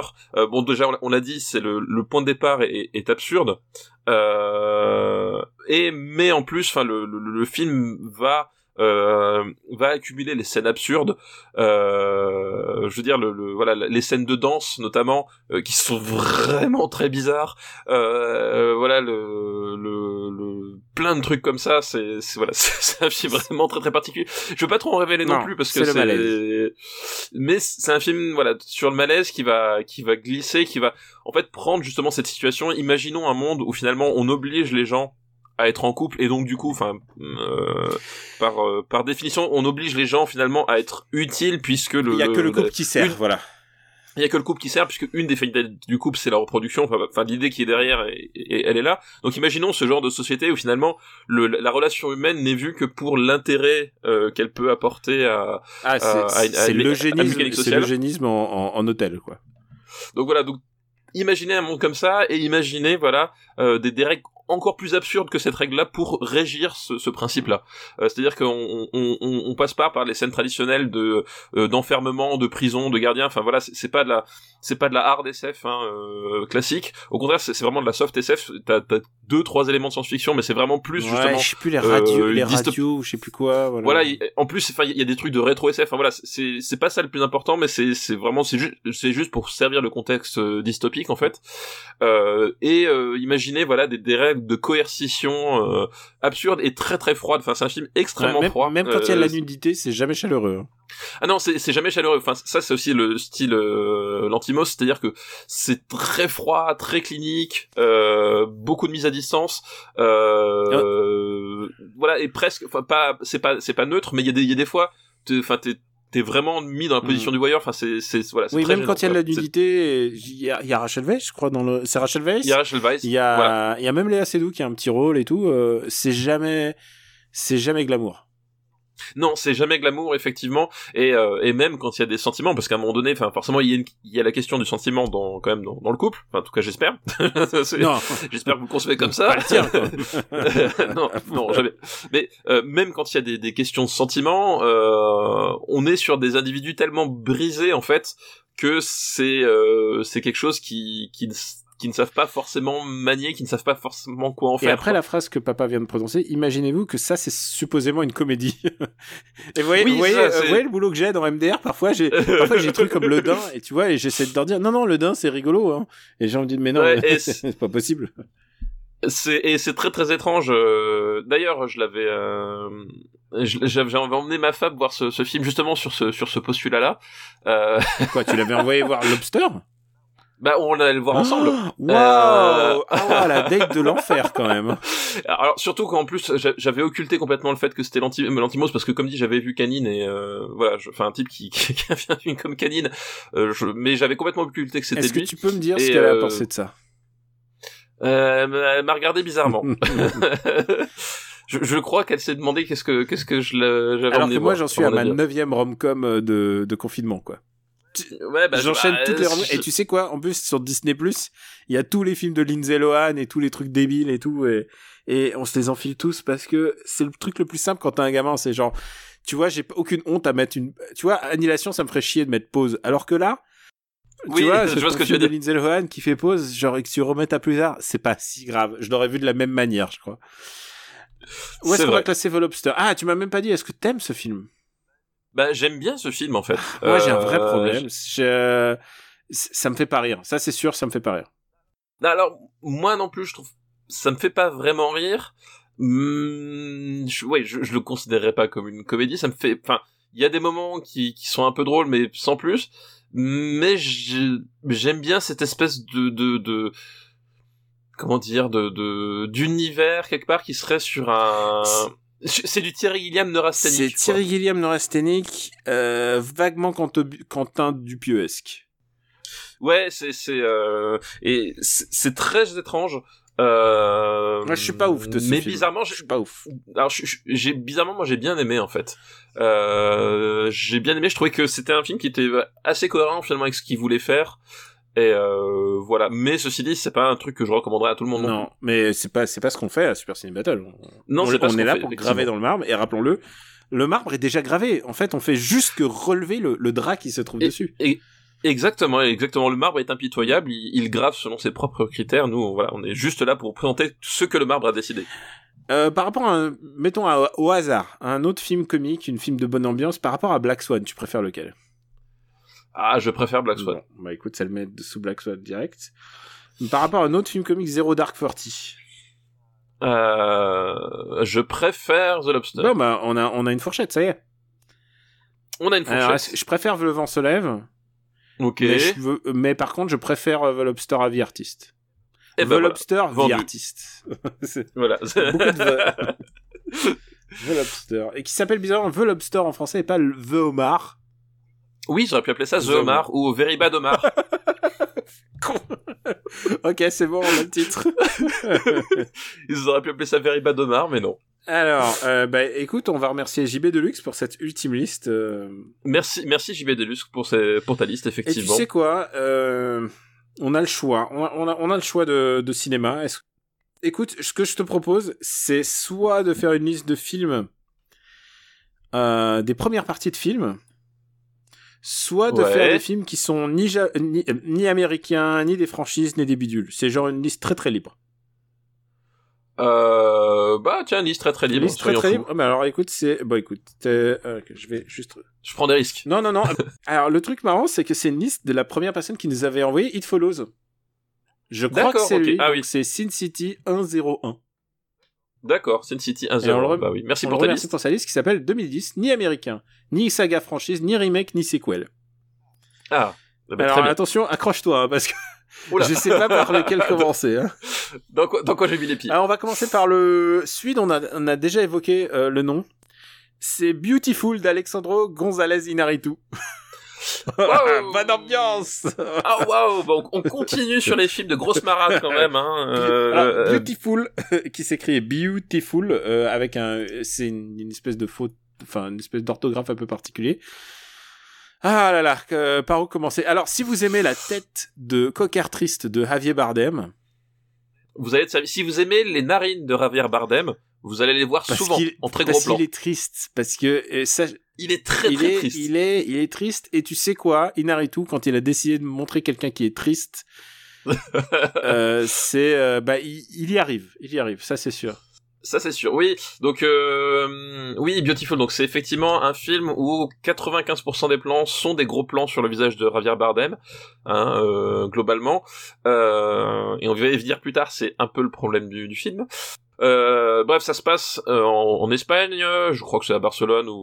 ou quelque chose C'est, à. Barcelone, c'est à Barcelone, ça je me souviens. Mais C'est à Barcelone. ouais, ok. Tu sais quoi, les gens imaginent Barcelone avec du soleil, avec euh, avec des. Ah bah c'est pas, c'est pas le Barcelone de la Sagrada Non, Familia. hein, je voilà. pense que c'est le Barcelone plutôt euh, tendance euh, euh, old boy quoi. Tu sais Oui, genre oui. dans les teintes, dans les teintes, ça. ça. me fait plutôt penser à old boy. C'est ça, c'est effectivement, c'est effectivement, c'est pas le Barcelone C'est Olivier euh, de la Marchal. plage. Voilà, c'est effectivement, c'est assez bleu, assez grisé, grisé. C'est c'est le, c'est presque l'envers du décor parce qu'effectivement, euh, Barcelone, c'est une ville qui a qui a cette réputation, euh, enfin en tout cas cette image euh, un peu colorée, un peu festive, un peu vivante. euh, voilà, enfin c'est c'est une très chouette ville d'ailleurs pour pour y être allé. Euh, mais là, on est voilà dans le Barcelone interlope, euh, celui que tu ne vois pas, celui que tu n'as pas envie de voir quelque part. Euh, et donc on suit ce personnage qui est un qui est voilà un marginal. Alors je sais plus, je sais plus exactement, euh, mais c'est pas voilà c'est Non, alors, c'est pas un- alors préparez-vous, accrochez-vous, il y a du drama. Voilà et il est euh, Il est papa. euh, Il est, il est il papa. a deux petits et- enfants mais genre tout petits en bas âge. Ouais et euh, et du coup son son job c'est euh, plus ou moins organiser les trafics euh, euh, des trafics liés à voilà liés à tout ce qui est l'immigration clandestine. Euh, il gère euh, il gère les besoins l'offre la demande les les passages les arrivées tout, ce genre de choses alors pour ajouter un peu au drama je me souviens je me suis souvenu parce que j'ai relu un peu le pitch parce que je savais qu'il y avait du drama et j'aurais jamais pu me souvenir comme ça. Il y a sa mère il vit avec sa mère qui est alcoolique, qui est euh, qui a des troubles psychiques et qui travaille aussi comme prostituée. oui. Et le film commence quand euh... c'est pas une blague, putain, c'est pas drôle du tout, mais le film commence quand le docteur lui annonce qu'il a un cancer. oui, voilà, qu'il a un cancer. Et, en plus, je, il y a un autre détail aussi. Vas-y, vas-y. Euh, bah, j'allais dire oui, il y a un détail, c'est qu'en plus, et euh, avec tout ça, c'est-à-dire que le, type vit quand même déjà sa meilleure vie, hein, de base, on, on, l'a dit. Euh, avec tout ça, en plus, il, il a une sorte de, de, don, une sorte de shining, euh, puisque il, il peut accompagner les morts dans leur dernière demeure avec une, voilà, il, il, il, il perçoit les morts, euh, enfin les, les morts, en tout cas les morts qui viennent juste de disparaître. Voilà, il est, euh, il, il a un pouvoir, il parle aux fantômes, quoi il, il, parle aux fantômes qui viennent juste de c'est-à-dire ceux qui viennent de se rendre compte qu'ils qui sont morts et qui sont vraiment au, top de leur déprime. Et, et, ça, c'est le moment, c'est le moment le plus gay du film, c'est quand il parle aux fantômes et genre il, il, est payé pour ça et genre il est payé pour bah elle a perdu sa mère et, et, elle a besoin de parler à sa mère et donc lui il arrive et il se fait payer pour ça. Exactement. Oh je, je peux te le dire tout de suite, euh, j'aime pas ce film et encore on n'a pas parlé, on n'a pas parlé de quand il y a les immigrants chinois, il y a les, il y a des, des Africains, je crois, des Sénégalais. Euh, Il y a, il y a tout dedans, il y a tout, tout, tout le pathos du monde. T'as l'impression qu'il y a un avion qui s'est écrasé sur les pompes de Javier Bardem. C'est, si, si vous trouvez Javier Bardem sexy, euh, c'est, c'est compliqué là. Bah là, disons qu'effectivement, le film a, a, a, deux problèmes selon moi. Le problème, le principal problème, c'est que effectivement, euh, pour te montrer que c'est quand même une, une histoire triste et, et des, des, destins brisés, il va vraiment pas Claude cuir Enfin, il y a vraiment vraiment zéro subtilité. On avait déjà parlé du problème de subtilité de tout mais là, je crois que c'est son film le moins subtil de tous. Euh, ah ouais, c'est les, c'est les, c'est les gros sabots quoi c'est vraiment les gros sabots. Enfin, on, on, voilà, on l'a dit quand on a décrit le pitch, c'est-à-dire que le le le, le, le type euh, manque, manque plus qu'il soit amputé de, euh, tu vois. Enfin, c'est voilà, c'est vraiment, on a mis tout à la fois, tout ce qui pouvait être euh, triste, dépressif, un peu un peu un peu dégueulasse, dégueulasse, machin, on l'a rajouté dedans. Donc, t'arrives dans l'histoire en fait déjà, tu, il y a un petit il y a un petit problème à mon sens de, de, de pour rentrer dedans parce que bout tu on t'assène tellement de trucs tu finis par un petit peu décrocher j'avoue c'est t'y crois plus trop et puis surtout je l'ai dit 95% euh, de, de, de, enfin, évidemment, alors je, parce qu'il va y avoir des gens, oui, mais non, pas du tout, euh, j'ai fait ratio, en fait, c'est 72%, euh, c'est une façon de parler, hein, c'est pas du tout littéral, bref. De quoi 72% non, mais parce que il y a parfois des gens qui, qui réagissent sur, sur, des, sur des points de détail qui sont, qui sont assez surprenants, et je vais me dire, mais en fait, non, c'est pas 95%, il y a que 72% de gros plans, tu vois. Enfin, Mais c'est juste une, voilà, c'est juste une façon de parler, euh, pour dire que, en fait, pour bien faire comprendre que ce type-là est triste, euh, il, il, est triste, il est, il est déprimé, machin. Euh, Inaritu va coller sa caméra sur la tronche de Javier Bardem tout le temps euh, pour bien montrer qu'il a des cernes, qu'il porte pas de maquillage, qu'il a le nez qui coule. Euh, ok. Et, et ça dure, ça dure plus de deux heures. Et, euh, et c'est comme ça tout le temps. Et là, nouveau en termes de, de, de mise en scène, c'est euh, c'est lourd dingue enfin vraiment c'est vraiment archi lourd dingue quoi. C'est à dire que euh, à côté euh, Aronofsky c'est euh, c'est un maître de la subtilité quoi. Ouais. euh, là là enfin c'est c'est c'est le seul truc qui manque c'est un, un sous-titre clignotant avec marqué en dessous. Vas-y tu vas pleurer enfoiré ou pas voilà. tristesse tu vas être c'est vraiment le seul c'est le seul truc qui manque. Et du coup c'est c'est le problème de ce film là c'est que gros sabot le film quoi tu tu rentres enfin moi je suis jamais rentré dedans. C'est à dire qu'au bout d'un moment je euh, voilà je c'est c'est le problème à mon sens d'un film qui qui veut montrer certaines choses. Et parce que voilà tu tu peux effectivement il y a il y a plein de sujets qui sont abordés. Le, le, le sujet des immigrants de leur traitement c'est des sujets importants, je suis, je suis entièrement d'accord. Le problème, c'est que il était tellement conscient de vouloir euh, s'inscrire dans ce grand message, enfin, qu'il oublie de faire un film derrière, c'est-à-dire qu'il il veut tellement être certain de, de t'asséner ce qu'il a envie de te dire, qu'il oublie que l'un des principaux ressorts de, de, de, la fiction, en tout cas à mon sens, c'est qu'à un moment donné, tu rentres dedans et tu crois au personnage. Là, j'ai vu le discours, je vois la thèse. C'est un mec, qui, est, un mec qui est en train de te dire, il est en train de te faire toute la condition humaine résumée euh, par le biais des yeux euh, euh, morbides de Bardem, quoi. C'est, oui, et c'est insistant, c'est-à-dire que c'est vraiment, voilà, c'est presque quelque part un film qui ne te fait pas confiance en tant que spectateur. Alors, quoi. je propose de le classer, je déteste ce film. Mais genre, je, je trouve, je trouve. et la seule circonstance atténuante que je trouve à ce film, c'est qu'il y a quand même. La bande-son est super. euh, parce qu'elle est signée par le son habituel. euh, J'ai un trou de mémoire, euh, comment il s'appelait? Tao Lala. Et Oh là là. San- San Tao Lala, ouais, c'est ça, c'est son nom. Et, euh, et euh, qui avait fait, tu te souviens, le, les jours. Diarreros des Bicicletas, le, Oui, oui, tout le à fait. ouais, motocycle euh, le, tu sais le merde hum, Che Guevara Origins voilà. Oui, oui, je retrouve plus le, Walter le, Sells, le nom mais je- oui, mais je vois tout à fait. et, euh, et, et, et la musique de euh, The Last of Us The et Last qu'on of va Us, retrouver dans. Last of Us 2 quand il sortira Quand il sort- quand il sortira un jour de confinement lui aussi. Euh, donc la musique, c'est pas en plus sa meilleure mais c'est ce qu'il y a de mieux dans le film même, même la photo et c'est genre la photo est dégueulasse quoi la photo la pho- Bah non, mais la, la photo c'est pareil. elle à nouveau, ça ça appuie tellement. c'est la photo que- 21 grammes quoi Ouais, voilà, mais et je trouve 21 grammes beaucoup plus subtil que Putain. que alors que Beautiful. 21 non, mais c'est grammes vous n'oubliez pas que les 21 grammes c'est le poids de l'âme En même temps, mais tu vois, 21 grammes, typiquement, c'est un film où, à minima, t'arrives à, à, à, à- à croire et à t'attacher à certains personnages, peut-être pas à tous, mais t'as au moins ça, avant, avant qu'il qu'il qu'il qu'il embraye, qu'il qu'il t'en mette plein la gueule, quoi. Là, c'est... Voilà. Là, là, là t'as t'as même... T'as pas ça, quoi. C'est... C'est... C'est voilà, c'est un peu, peu où est-ce qu'on problématique. se place? Euh, alors moi, je déteste pas, mais c'est genre... C'est... Je trouve pas ça, je trouve pas ça Ah, par réussi, rapport au livre d'Eli je, je tape direct quoi tu vois Bah. euh, Euh, ouais, bah, ouais, euh, alors, ça va. Le problème, c'est que de je vois qu'on a mis Fatal au-dessus. Pour moi, je vois ça difficilement en dessous de Fatal. Mais bon. le Beautiful? Ouais. Mais alors, Mais, euh, alors, ce que je te propose, Mais bon. ouais, c'est bizarre Bah, que oui. ce film soit au-dessus de Fatal, tu vois, en termes euh, moral. Mais en fait, c'est surtout, j'arrive plus à retrouver, euh, par quel truchement on s'est retrouvé avec Fatal aussi haut, en fait. C'est parce, que- parce que moi, je défends Fatal. Moi, je trouve que c'est un bon film. Oui, voilà, c'est ça. C'est ce que, voilà. Non, mais chercher le problème de Ciné de Persienne et Battle depuis le début, et tu viens de mettre le doigt dessus, là. Euh, ce que je te propose, c'est qu'on mette Beautiful au-dessus de, euh, au-dessus de Fatal. Et je pense que c'est très très bien classé vu le vu que Oui, ouais, c'est, euh, Beautiful. En plus, c'est tellement subtil. Il écrit euh, Beautiful. Voilà, Beautiful. Je sais même pas si. je- Il y a sans- alors il y a sans doute un sens caché à, à cette, Ah bah. euh, cette mauvaise orthographe, mais euh, Mais il y a des Bon, sens cachés. Il y a des sens cachés dans la vie. Il y a des oui, sens je- cachés dans la là, vie. là, je ami. connais pas, mais il, y en a, il y en a- il y en a sans doute un. hein. Enfin, je veux dire, voilà, c'est. Euh, deuxième film, euh, encore un petit peu de rigolade. Oula.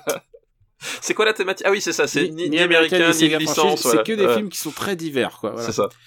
C'est Oncle Bunmi, celui qui se souvient des vies antérieures de Hachitapong ou Arasate Cool. Ah, alors je ne l'ai pas Ah vu. bah écoute, il te reste encore. C'est une, c'est une palme d'or, non C'est pa- c'est la euh, palme d'or de Tim Burton et je pense que c'est ce qui arrivé de mieux à Tim Burton en 20 ans.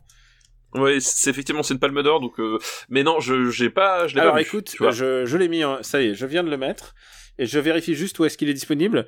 Oncle Bunmi, c'est clairement le genre de film s'il n'y avait pas eu le la palme, euh, les gens auraient moins fait attention, tu vois. C'est pas. Ouais, je vois ce que tu veux dire, c'est- ouais. C'est clairement un film qui a gagné avec son exposition de palme. En même temps, je dis ça, euh, Parasite aussi, hein, sans doute. Hein.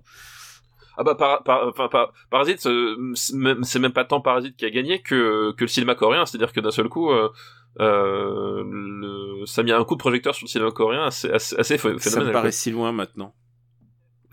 oui, c'est vrai. Je sais, euh, je sais pas vrai. pourquoi j'ai un plantage de net, j'arrive pas à voir où est euh, où se trouve euh, où on peut trouver euh, Oncle Bunmi. Je suis désolé. Il, il est pas sur Amazon Prime, alors ça, je suis curieux, je trouve ça bizarre. Bah Oncle Bunmi, c'est pas le genre de truc qui, c'est pas, on n'est pas, on n'est pas dans la, la grosse déconne. C'est un film d'auteur quoi. Alors, oui, c'est un film d'auteur. je regarde. Ah ça, ça marche sur mon Oncle. Euh... Oncle Bunmi. Je regarde, hein, je- j'effacerai. Oncle Bunmi. Il est disponible, ah non, sur Orange et sur euh, Apple TV, mais on a Bon, bah écoute, euh, c'est dire si les gens s'en foutent. Et on va finir avec la bonne ambiance, alors qu'on a failli faire une liste avec, avec, euh, avec, je te le dis tout de suite, avec Tarantino quand même. Ah, oh, mince, ah, putain, ah, le- ah, le salopard, ah, le salopard. et c'est une liste qui s'appelle, enfin pardon, c'est un film qui s'appelle J'ai rencontré le diable de Kim Ji-woon. Eh oui, Kim Ji-woon, euh, réalisateur coréen dont on a déjà parlé puisqu'on a classé son bon brut et cinglé euh, dans un épisode précédent. Je ne saurais pas lequel, hein, je, ne, je ne me rappelle pas de tous les épisodes comme ça par cœur, Et, et, mais je sais qu'on avait classé. et on avait plutôt aimé. On avait plutôt aimé. Bah, c'est un, mais même, même c'est le, c'est le réalisateur de The Last Stand en Oui. fait. Je suis con. Ah bah oui. il est, qui est dans cette Qu'on aime bien. On, aime liste. la Sten qui est un peu notre over the top de, de cette génération. Complètement, voilà, c'est euh, c'est un, un réalisateur, voilà, euh, Kim Ji-woon, c'est un un type euh, euh, qui, pour le coup, déborde d'idées. S'il y a vraiment un truc que tu peux pas lui enlever, euh, c'est que c'est un réalisateur hyper inventif, vraiment. Euh, voilà, il, il- il- tu sens que c'est un type qui euh, se pose vraiment plein de questions en termes de, de de mise en scène, de comment faire ci, comment faire ça. C'est un réalisateur qui qui est, qui est passionné par euh, euh, cette idée de, de de la restitution de de l'impact de l'énergie genre. et, de l'énergie à la caméra. Euh, vraiment, ça, c'est son credo, quoi. C'est vraiment un truc. C'est pas un réalisateur de, de l'intime et de la de la répercussion psychologique forcément, mais c'est effectivement quelqu'un de de l'impact, de l'efficacité, de l'énergie. Euh, c'est un réalisateur cinétique. Voilà. J'ai envie de te dire. Je Euh, pense que c'est un des héritiers naturels. Alors, attention, je le compare pas et je pense pas qu'il a le même talent, euh, mais de Choi Ark. Oui, je voilà. pense non, que mais- c'est cette, génération-là, quoi. c'est cette école en fait. Euh, cette école, c'est voilà, c'est pour ça que je parle de réalisateur cinétique parce qu'on est vraiment dans là-dedans dans quelqu'un qui, qui réfléchit vraiment le le mouvement et l'é- et l'énergie. Et donc euh, j'ai rencontré le diable. Euh, c'est un de ses films les plus connus, euh, en tout cas les plus les plus réputés. Euh, c'est l'histoire d'un tueur en série euh, joué par Choi Min-sing. Alors, imagine Choi Min-sing qui joue un tueur en série, forcément c'est un tueur en série particulièrement pervers et dégueulasse, hein. Je crois qu'on peut, on peut le placer comme ça. un, nos, on peut dire, c'est presque un de nos chouchous, en fait. Hein. C'est un de nos chouchous. Là, il est dans un rôle, euh, Il était dans- Il était dans Lady Vengeance, enfin, dans Old Boy, voilà. dans Old Boy, voilà, surtout. Ouais. bah, il était, voilà, c'est, il était dans, dans All Boy. Euh, mais, mais il, il a, est, il a fait aussi- des rôles subtils. Il, y a un- il était dans un biopic qui s'appelait Ivre de femmes et de peinture. et puis surtout, il est son, je pense, le plus grand film de sa carrière, c'est Lucie de Luc Besson. Putain, c'est vrai. Euh, il est le coréen qui attaque. il est le, il est le coréen méchant qui monte les dents. Bref, euh, c'est un acteur qu'on aime beaucoup et là on lui offre un rôle de tueur en série particulièrement sadique et quand je dis particulièrement sadique, je vous rappelle que nous sommes dans un film coréen et euh, les coréens quand il s'agit d'être sadique, quand il s'agit d'être violent, ils y vont pas avec le dos de la cuillère, Non, ils ont, ils, ils Et ont alors aucune retenue, aucune. aucune retenue et là évidemment Choi Min-sing s'en donne à cœur joie. C'est un film d'une violence hallucinante, mais vraiment, Insoutenable, que j'ai envie de dire. C'est, c'est, c'est c'est et c'est d'autant plus hallucinant euh, hallucinant que le Choi Singh donc qui joue un des protagonistes euh, centraux de l'histoire il, il n'a aucune limite vraiment c'est le c'est le tueur en série tel que les Américains ne ne ne ne, ne- ne le montrent pas c'est-à-dire que c'est un type euh, euh, c'est un type qui il n'a aucune excuse et il a une vraie jouissance. Euh, on est quelque part, euh, je trouve, euh, euh, dans une, voilà, on parlait d'école de pensée de de Choi Ark euh, et d'un certain film, euh, une certaine école du, du cinéma de HK. Et je trouve que quelque part, on est euh, quelque part euh, dans le Choi Min-sing ici, on est proche du Anthony Wong dans Ebola Syndrome, en fait. ouais, il y a, un- y a un- si- non, non, mais je, je vois ce que tu veux dire. C'est le mec qui n'a aucune forme de, une Il forme a de aucune forme au- Aucune forme de rédemption, de culpabilité. forme de, de culpabilité, de morale. Ah, ah, Alors, de Euh, morale, il y a, ce film je trouve, bizarrement très religieux. Il y a un Oui, truc très mais- religieux dans son approche, dans presque genre, c'est le, le châtiment, il y a un truc très, très, très, très bizarre. C'est ça, voilà. Mais, mais lui, voilà, vraiment, il a, il a aucune forme de remords. Enfin, c'est vraiment le plus gros dégueulasse possible. Et euh, sa façon de, de tuer, et cette jouissance qu'il trouve à tuer, enfin, est absolument hallucinante. Donc, il y a tout cet aspect-là euh, qui est vraiment hallucinant. Enfin, ça va très, très, très loin. C'est un truc. euh, c'est une boucherie, mais c'est un truc C'est- je me monumental. souviens de trucs vraiment dégueulasses, parce qu'il y y a beaucoup de torture. Ah, il y, a- il y a énormément de torture. Il y a, il y a, enfin, c'est, c'est, Bah, déjà, ouais, euh, Kim- je crois que c'est le, le méchant, c'est un, c'est un violeur, c'est un Oui, oui, assassin, c'est- c'est- Et, et, et ce film te, ne t'épargne rien. ouais, ouais, et je crois que, attends, mais il y, y a pas un moment où il se fout, il fout dans l'autre, dans le prix, il n'y a pas une histoire de, un moment, euh, des cannibales? Mais si, Ah, bah si, oui, justement, c'est ce que je dis, la vie ne t'épargne Ouais, rien. c'est- Voilà, c'est- un film qui va très, ça fait qu'il- Donc, aucune euh, retenue. aucune retenue. Donc en termes de violence, c'est un truc, euh, c'est vraiment un truc assez assez, assez hallucinant. Hein. Et et comme on a dit, Kim, euh, Kim Ji-woon, c'est réalisateur cinétique, c'est réalisateur de l'impact, de, de l'énergie. Et ben, il va te restituer ça de, de voilà, de façon, euh, voilà, la plus, la plus crue, la plus euh, rentre dedans possible. Donc ça c'est un aspect du film. Et le, le pitch parce qu'au-delà de ça c'est pas en fait euh, c'est pas juste on va suivre un parcours de de, de tueurs euh, errants comme ça comme on peut le faire je sais pas dans Henry Portrait d'un serial killer. On n'est pas du tout là-dedans. On, on, va, on va pas rentrer trop dans la, dans la psychologie. Euh, le truc c'est qu'au début du film il assassine de façon absolument brutale euh, La femme du, du... la, la femme de ce qui va devenir le personnage Du principal euh, voilà qui est euh, Lee, euh, Lee Lee Byung Byung, que vous connaissez parce qu'il était dans euh, G.I. Joe. et qu'il était dans G.I. Joe effectivement il jouait Storm Shadow. Euh, voilà, exactement, il jouait Storm Shadow. On, on le retrouve aussi dans, dans GSA, dans Le Bon, la Brute et le Cinglé. Et, euh, et dans le euh, l'horrible remake de des sept des sept mercenaires. Mais et c'est lui Alors, qui, je n'ai pas- je n'ai pas, le- je n'ai pas le même c'est avis lui qui s'en sort toi. le mieux. Je n'ai pas le même que toi sur ce tu remake, sais mais, quoi? Euh, Et c'est le pot. mais il joue dedans, Et ouais. surtout, ça c'est son pire rôle de sa carrière. C'est il joue le le T1000 dans Terminator Genesis. Genesis, voilà, Ah, effectivement, effectivement, ça, ça c'est- ça il C'est la tâche à jamais quoi.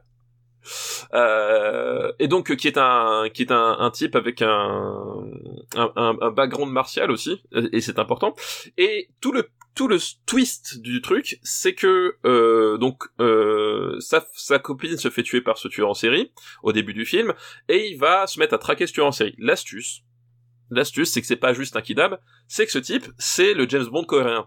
C'est-à-dire que c'est une putain de machine à tuer des services secrets coréens et ce mec là euh, qui va être brisé par la mort de sa copine et surtout par l'état du cadavre hein, qui, euh, qui est en plusieurs morceaux euh, va euh, se jurer de traquer euh, de traquer ce tueur euh, ce tueur là et il va le traquer avec ses méthodes euh, c'est-à-dire ses méthodes de gros gros Il va devenir presque pas plus. Il est pas il est pas c'est pas que un assassin. hein.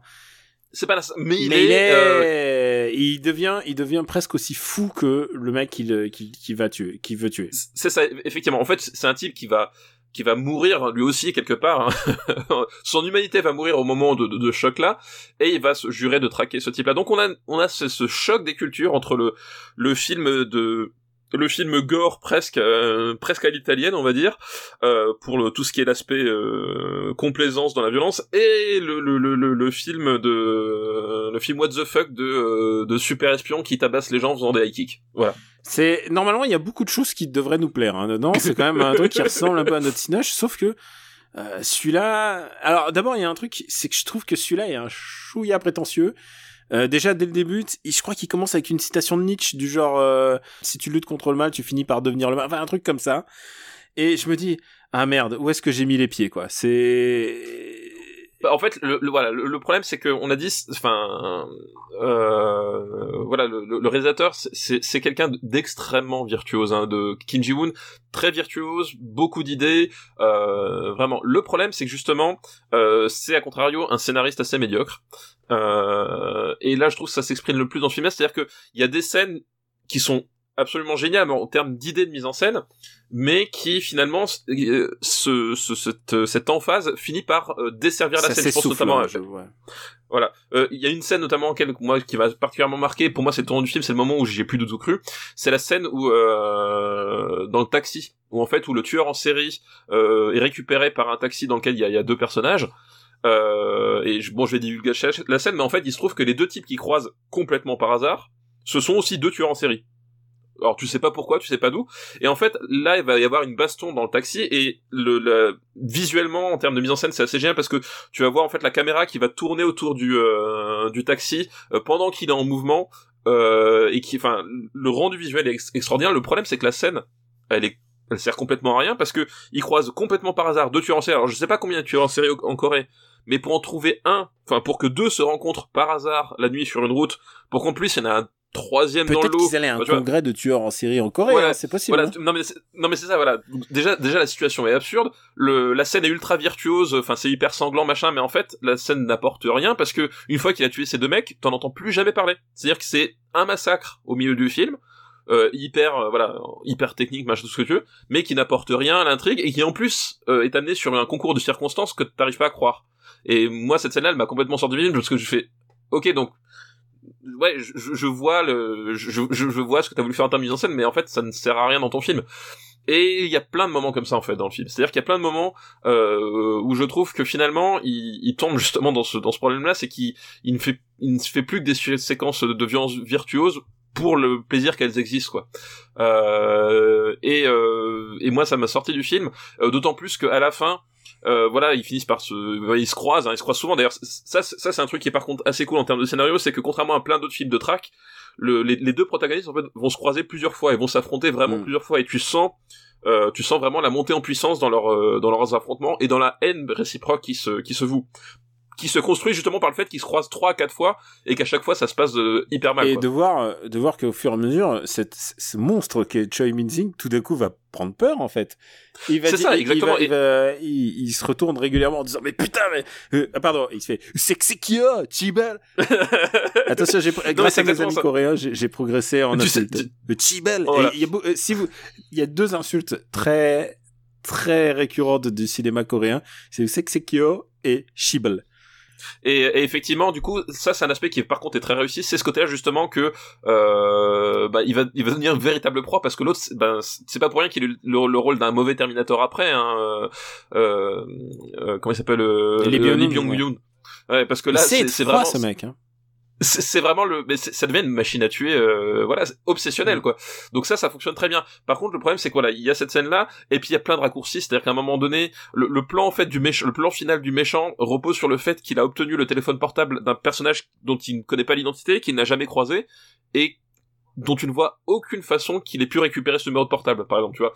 Euh, c'est-à-dire qu'il y a des pans, c'est même pas de l'ordre du détail, c'est-à-dire qu'il y a, il y a un, tout un pan du scénario qui repose sur le fait qu'il magiquement il trouve un numéro de portable euh, d'une personne très haut placée pour lancer son plan. Mm. Et voilà, et t'as plein de t'as plein de trucs comme ça euh, qui fait euh, qui qui qui qui, qui s'écroule. C'est pareil, le, le, le, on, a dit le personnage principal donc traque le tueur en série et en fait il redouble d'inventivité. Enfin voilà, il est espion machin donc effectivement il a il a plein de ressources, il a plein d'idées et il les met vraiment bien en il les exploite vraiment bien pour traquer ce type. Ce problème c'est qu'en fait sur la fin du film il prend les, décisions d'un seul coup, tu ne comprends même pas pourquoi, les décisions les plus les plus débiles parce que s'il prend pas ces décisions là, eh ben le tueur peut pas. Enfin voilà, t'as plein de trucs sur la fin, sur la conclusion. En fait, tu sens qu'il sait pas où est-ce qu'il voulait aller en fait globalement.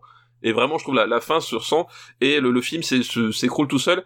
Et voilà. Et comme dit moi, c'est le problème que j'ai avec ce film-là, c'est que je ne crois je ne crois plus à, l'histoire, au scénario, au personnage passé environ euh, le, le, deuxième tiers quoi.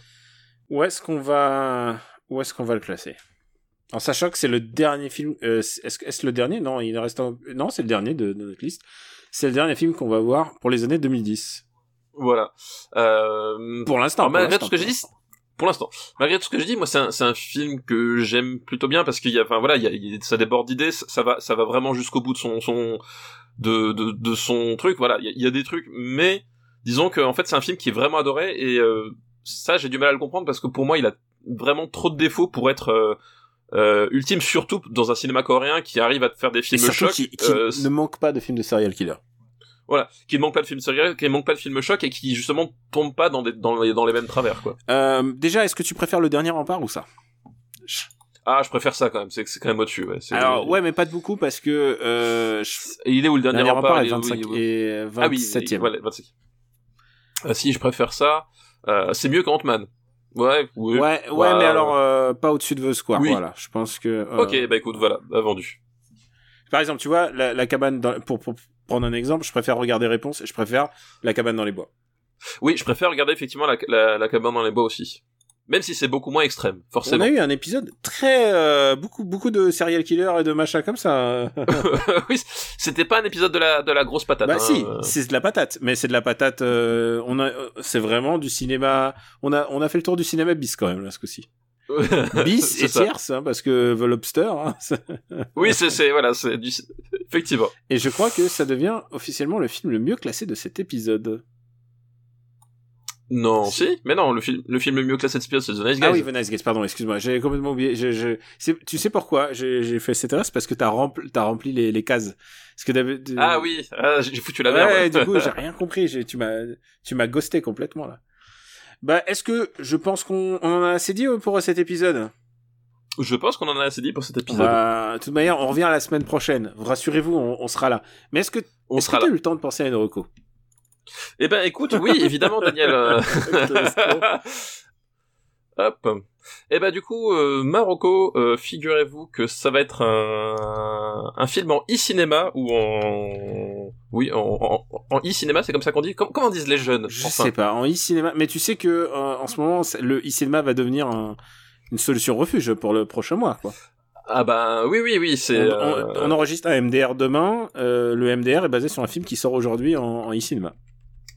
Donc euh, voilà, un film euh, euh, en e-cinéma, donc euh, euh, ce qui est sorti chez chez Wildside, donc éditeur éditeur vidéo que nous apprécions bien et qui visiblement nous apprécie aussi puisque je, en toute transparence, c'est eux qui m'ont envoyé le, le lien pour voir le film, qui m'ont dit tiens ça pourrait te plaire. Euh, Effectivement, ils, du ils coup, ont je- bien casté la personne. Je- ça pourrait te plaire. Et Tiens, c'est ils un truc avec un assassin, un homard, un, un hôtel, un Donc- hôtel où on peut pas se masturber. C'est- pour toi, c'est pour toi, Stéphane. c'est pour toi. Donc voilà, c'est eux qui qui qui, qui m'ont proposé le, le film et du coup bah, j'ai fait bah ouais, moi je suis toujours ce client pour voir des films. Euh, la preuve, hein, je suis même prêt à voir le baltringue, donc euh, c'est dire à quel point je suis ouvert. hein. On- On est le podcast de tous les cinémas. Hein. Et donc du coup voilà, euh, mais du coup le, le, le fait que j'ai pu le, le voir par leur intermédiaire euh, et donc gratuitement n'a pas forcément grand chose à voir avec la recommandation, mais je préfère être transparent, n'est-ce pas? Puisque c'est important la transparence, c'est là-dessus, c'est sur la confiance que repose notre relation.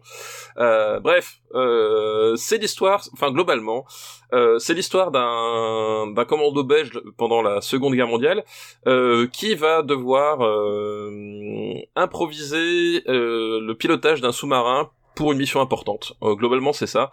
Et euh, pour mettre un peu les, voir un peu où on met les pieds, c'est un film où on décapite des nazis à la grenade. Et rien que pour ça, voilà, rien que pour ça, ça vaut le coup. Euh, c'est-à-dire que euh, voilà, le, le, le film, c'est un peu aussi son, son péché, c'est-à-dire que il y a un côté euh, Inglourious Bastards euh, clairement, euh, complètement, enfin même complètement euh, assumé dans le dans le truc. Hein. C'est un peu sa limite parce que forcément, on n'est pas au même niveau de, de réalisation de d'un d'un Tar- d'un Tarantino et tout, mais en même temps, ça fait des personnages assez hauts en couleur et parfois des, des idées, des, des- la possibilité justement dans le cadre du film de guerre d'avoir des idées un peu saugrenues qui, qui débarquent et qui fonctionnent. Et ça c'est ça c'est assez assez cool. Et puis surtout c'est un film de sous-marin. Voilà U 235 parce que le le U tiré numéro c'est le euh, c'est la nomenclature des euh, des sous-marins euh, des sous-marins allemands pendant la euh, pen- pendant la pendant la guerre donc du coup voilà ça un film de sous-marin et que j'aime beaucoup les films de sous-marins et on l'avait déjà dit je crois euh, c'est difficile de rater un film de sous-marin globalement Euh, alors non, je pense qu'il est toujours plus facile de merder que, que de réussir quelque chose. Mais ça c'est moi. hein. mais oui, mais mais voilà, mais et euh, et je trouve que voilà, il y a il y a, il y a des scènes qui fonctionnent vraiment très très bien dans le euh, en termes justement de films de sous-marins et tout. Je suis pas forcément client je trouve que là, là voilà, il y a certains moments où ça tombe un peu à plat mais il y a des scènes qui fonctionnent vraiment très bien. Donc c'est un film qui euh, c'est pas un film parfait mais c'est un film qui euh, qui je trouve assez chouette qui a des qui a des bons moments.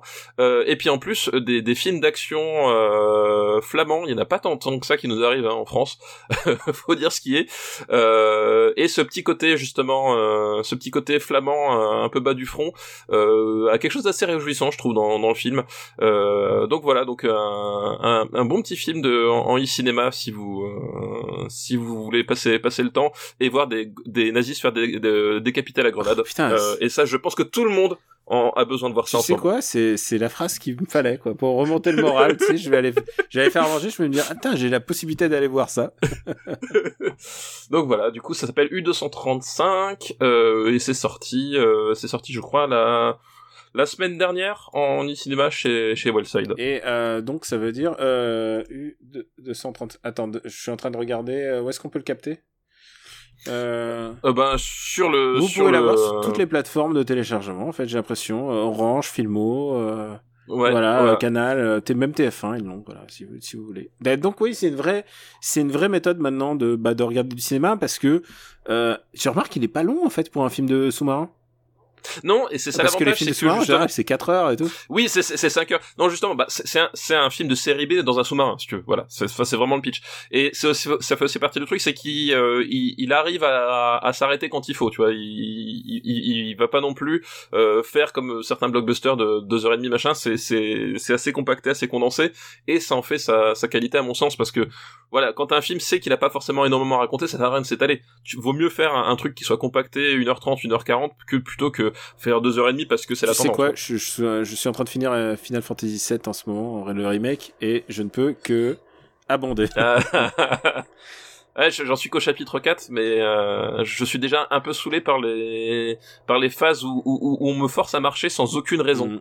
Ah oui, oui, ça, bah ça, il y en aura. Alors Mar Marocco, euh, c'est un film qui est aussi euh, en VOD. euh, voilà, bah il faut s'adapter à, à son temps. Et c'est un film qui nous a été recommandé par François Co. François Co, un ami, un ami de, du show quand même. Un, un, un ami du Et show, effectivement, un, un gars un gars qui nous veut pas du bien, puisqu'à chaque fois qu'il nous envoie des listes, c'est des films de 4 heures, 5 heures. 6 heures. C'est films en temps, ces listes en temps cumulé, c'est 20 heures. Et en plus, après, il nous dit, alors, euh, poule mouillée, euh, vous, vous passez pas ma liste alors qu'elle dure 25 heures euh, à peine. Et on dit, bah ouais, mais bon, tu sais quoi, déjà qu'on a du, déjà qu'il y en a certains qui ont du mal à regarder vos baltringues. Euh, là, là, Ma- Manop, heureusement, euh, il m'a répondu à mon appel de chercher des comédies romantiques, mais de qualité. Je suis sûr qu'il y en a. J'aime bien le genre des comédies romantiques. Et là, euh, Manop, en l'occurrence, c'est une comédie dont j'ai toujours dit que les, les bonnes rom-com, c'est celle où tu tombes amoureux des, des protagonistes. C'est, fait pour ça. Il faut que tu commences à, euh, à, à avoir de l'empathie pour eux et finalement, t'as envie de passer, sinon du temps, sinon de, de, d'avoir une relation amoureuse avec eux. Et là, en l'occurrence, c'est euh, Nancy qui est une euh, célibataire endurcie euh, depuis depuis pas mal d'années. Euh, elle est pessimiste sur l'amour et elle rencontre euh, par accident, elle tombe sur quelqu'un qui avait une blind date et donc elle vole la blind date de quelqu'un. Euh, et cette personne, c'est Simon Pegg. Et tu sais quoi? Ah, Qui n'a pas envie de sortir avec Simon Pegg? Parce que Simon Pegg, en plus, il le joue euh, en plus witty comme d'habitude. Il est, il est malin, il est drôle, il est, euh, il est en même temps, il est un peu euh, pathétique parce qu'il est encore un petit peu amoureux de son ex. euh, et, euh, et et du coup, euh, et du coup, tu- il y a, un- il y a un truc qui se passe entre les deux. Il y a une vraie électricité. Et tu sais quoi, au début, je me suis dit, ah merde, c'est bizarre la part de François de m'avoir recommandé une comédie qui parle de mensonge, puisque il y a un vrai truc sur les comédies du mensonge. J'ai j'ai envie de dire, le mensonge, c'est un peu le ciment du couple. Hein, euh. Mais non, mais les comédies de mensonge, c'est vraiment un, un cliché euh, trop trop fait, surfait. On voit toujours la même chose de ah, il lui a menti et à la fin du second acte, il lui révèle la vérité et au troisième acte, il sera biboche. Et là, dès le début, genre le mensonge dure 5 minutes à tout casser et au bout de 5 10 minutes, bah il lui dit en fait euh, je, euh, elle lui dit je suis pas ton date et du coup, il passe continue de passer la soirée en, mode rencard mais euh, en sachant que bah en fait ils ont des défauts qui sont un peu tous les deux euh, cassés par euh, par la vie, euh, par les, les différentes euh, les différents amours et c'est délectable parce que elle elle est elle est géniale, lui lui il est euh, il est fabuleux. hein. Je, je veux dire, je veux voir plus de Simon Pegg en fait, plus de Ah bah, le, le, le monde a besoin de plus de Simon et, Pegg. hein. se- et de fil en aiguille, le date euh, empire ou s'améliore. euh, ils sont red bourrés à un moment. Et euh, bah parce qu'évidemment, si c'est un film de Simon Pegg, et avec Simon Pegg, à un moment ils vont dans les bars. C'est forcé. c'est forcé. Les, les seconds rôles sont géniaux. Il y a un, il y a un vrai rôle de Nemesis sympa de, de Simon Pegg en plus. C'est un mec, un rival, un, un rival euh, dans, dans sa catégorie de, bah, il cherche à, à, à séduire aussi la femme, mais c'est quelqu'un qui était amoureux de la fille euh, dans, durant son enfance. Et les seconds rôles sont vraiment, vraiment, vraiment savoureux. Euh, je vous recommande vraiment Man Up. C'était une vraie bonne surprise de, de pour moi de, de ce confinement. Je crois que c'est un, un des meilleurs films que j'ai vu euh, en confinement, à part euh, Annihilation. Mais Annihilation, c'est c'est une autre euh, vision du couple. c'est ça.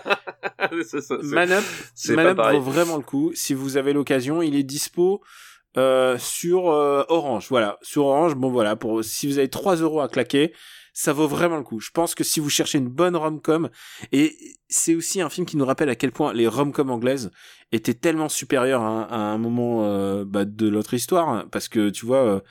euh, c'est pas un hasard, c'est que ils ont une culture des seconds rôles, ils ont une culture des personnages un peu cassés mais en même temps sympathiques.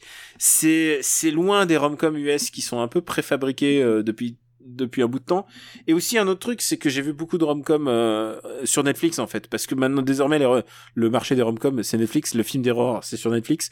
C'est que euh, c'est des films qui dont les gens ont besoin. C'est des, c'est des, pour eux, c'est des comédies. C'est pour eux, c'est du flux, comme tu disais un peu euh, au début de, de, cette émission. C'est que il y a, il y a des gros, euh, il y a des gros séries, il y a des gros films qu'ils mettent en avant, qui sont leur, euh, leur, leur tête de gondole. Mais il y a surtout ces films-là qui sont vraiment les films regardés par la majorité. Et, euh, et je comprends pas comment Manup a pu euh, a pu euh, louper le coche d'une sortie française en fait en salle. Et donc euh, ça serait vraiment vous passeriez à côté de quelque chose si vous manquez Manup. C'est vraiment une très très bonne comédie. Et je veux moi je voudrais voir plus de Simon Pegg. Et donc voilà Manup a a... C'est un appel lancé. Ouais, ouais, ouais. Il nous faut plus de Simon Pegg. Ouais, mais bah, franchement, tu serais contre plus de Simon Pegg? Ah mais non, mais moi je pense que ce que le monde a besoin, c'est beaucoup plus de Simon Pegg. Simon Pegg, ministre de tout. ministre de tout, c'est c'est euh, un bon ministère, ça ministre de tout. c'est le, ministère Et voilà, je crois que j'en ai fini pour ma reco de, de cet épisode 2010. Euh, ça va, on était assez bref, papa? On était à temps pour aller faire à manger? Eh ben écoute, je vais, je vais aller faire à manger, effectivement. D'avance, je suis désolé pour les bruits de perceuse. Il y a aujourd'hui quelqu'un a décidé de faire un peu de perceuse, donc peut-être que vous entendrez un bzzz, mais ça vous changera des bruits de bébé, hein, j'ai envie de dire. C'est ça, effectivement, effectivement. Mais quand, quand tu entends beaucoup de bruits de bébé, t'es content d'entendre des bruits de perceuse parfois. C'est vrai. Alors que oui, c'est ce qu'on appelle un bruit sourd, tu vois. C'est. Un... euh, c'est pas pareil. Rappelons-le, l'épisode suivant, euh, on va faire euh, un rattrapage, c'est-à-dire on va faire les devoirs de vacances, et je pense que ça va durer au moins deux épisodes parce qu'on a beaucoup de stock. Et en plus, on est en mode hebdo, donc on a raison de. de... Bah oui, oui, faut, faut écouter les stocks. Si c'est à un moment donné où faut le faire, c'est Et je pense qu'on peut l'annoncer. On fait, on va faire notre escale par les années 60. Et eh oui, après on fera les années 60. Donc, euh, vous pouvez commencer. Vous pouvez envoyer des listes. Euh, bah, les années 60 c'est facile parce que on en a, c'est les listes où on en a le moins puisque c'est un peu notre, c'est un peu notre friandise et on a, j'ai bien envie de faire des films des années 60 là. Ça me, ça m'a manqué.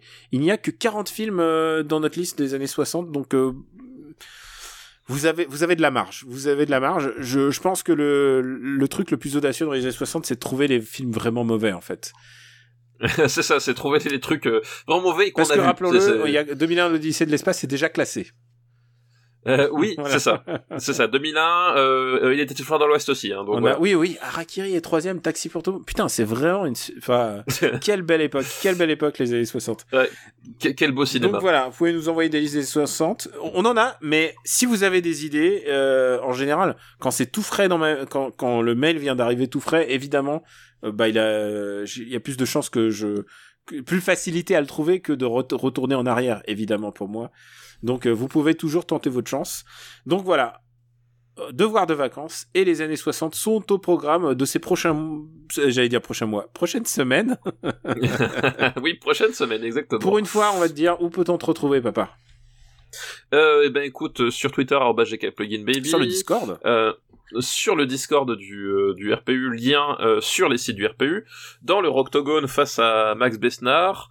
Euh, voilà. alors on aimerait bien faire un épisode du Goldcast, on va essayer d'en caser un, je ne sais pas quand, mais le seul problème c'est que ça demande beaucoup de travail et de préparation. bon voilà, et on va essayer de le caser, mais on, on espère qu'il reviendra bientôt. Et, et puis voilà, voilà. C'est déjà pas mal. Et moi, j'attends que mon bébé ne, ne, pleure pas, ça y est, parce que mon bébé est revenu. Et moi, bah, Camille Robotics sur Twitter, vous pouvez me retrouver évidemment sur Super Ciné Battle. After Eight, on a prévu. Ah oui, After Eight. Pourquoi j'ai oublié After Eight? Parce que parce que j'y suis pas en ce moment. Tout mon fils a oublié After Eight, tu, tu, entends? Bah ouais, je sais, je sais, je sais. Ouais, mais en même temps, il avait qu'à pas faire de la perceuse tout à l'heure. C'est vrai. Et, euh, et puis évidemment, vous savez exactement où, nous retrouver. Euh, on le dit, on le dit souvent. Euh, je vous cache pas que j'ai pas beaucoup d'articles en, en, cours là en ce moment. Toi non plus. Oui, toi non bah plus. Ouais. Je, je... Bah ah ouais, non, oui. En ce moment, ouais. c'est euh, voilà, on a. Les, les, les, pigistes en ce moment, c'est un peu compliqué. Voilà, voilà. Du coup, euh, nous, voilà, il n'y a pas beaucoup de boulot de, de ce côté-là. Donc, euh, vous pouvez me retrouver sur Twitch euh, si vous voulez bah, retrouver l'ambiance un peu jeu vidéo qui m'est propre et, et, où tu as participé? Tu es venu il n'y a pas si longtemps. tu as fait un caméo. oui, ça oui. serait pas mal de se faire un, un truc en, à deux, tous les deux, une tier list euh, improvisée. Ah bah écoute, faut, faudrait effectivement se caser ça, ça peut être possible. Ouais, on va réfléchir. Donc c'est twitch.tv slash Robotics. On vous embrasse très fort et on vous dit à très très très bientôt. Merci de nous suivre et surtout euh, bon courage euh, pour tout ce que vous entreprenez. Si vous travaillez, si vous êtes obligé de travailler, on pense à vous. Si vous êtes euh, bah, évidemment si vous êtes prof, euh, parce que vous allez avoir beaucoup de responsabilités, mais si vous êtes directeur, j'ai envie de dire, mais, mais aussi si vous travaillez dans le service hospitalier, je l'avais dit euh, à l'épisode précédent, euh, j'ai reçu du courrier de la part de gens qui travaillent à l'hôpital. Et, euh, et ça, ça nous touche énormément. On se dit que si on, si on touche ne serait-ce que, si on fait plaisir ne serait-ce qu'à 10 personnes, à 5 personnes, on, euh, on est, nos ambitions sont là. voilà, exa- exactement. On n'est pas trop trop ambitieux. Voilà. Euh, effectivement. On vous embrasse très fort et on vous dit à très très très bientôt et on est avec vous. Ciao. Ciao à tous. Merci.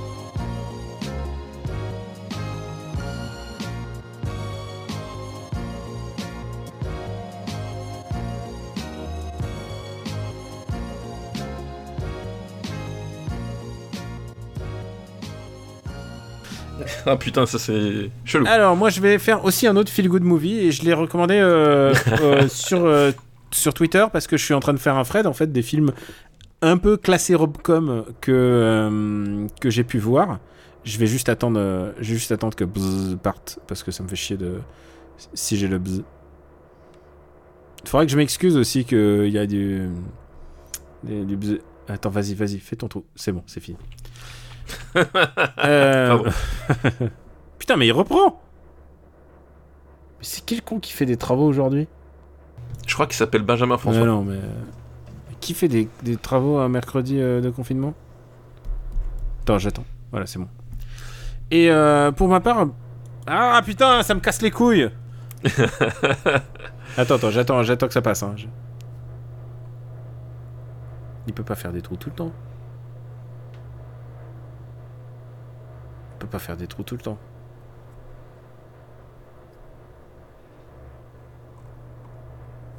Allez, allez Il va faire un trou, ça va finir son trou là. Voilà, ok. Zoom. Une, deux, trois. C'est bon. Ok, je prends un coup d'eau et c'est bon. Excuse-moi, hein, mais vraiment, c'est. Pas de souci, ouais. Et ma recommandation est. Ah Putain C'est Julien Chies, ton voisin. Ah, mais non, t'imagines Bah non, ça voudrait dire que j'entendrais un bébé tout le temps. Ouais, sauf s'il l'a. euh, sauf- Ah non, je vais aller dire une connerie. Mais... Attends, j'a- j'attends. J'attends.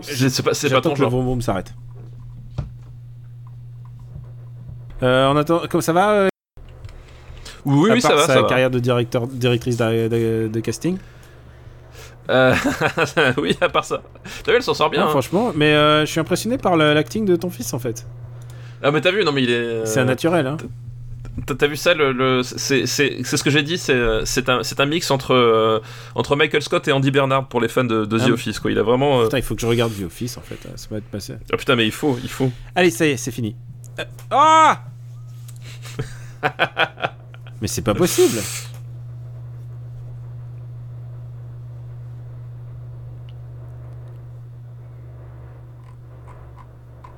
On l'entend bien en plus, on entend bon bon bon. Hein.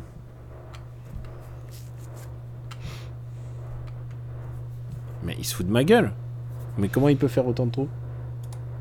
Attends, deux secondes, hein, je veux, ah, ça comprendre où c'est.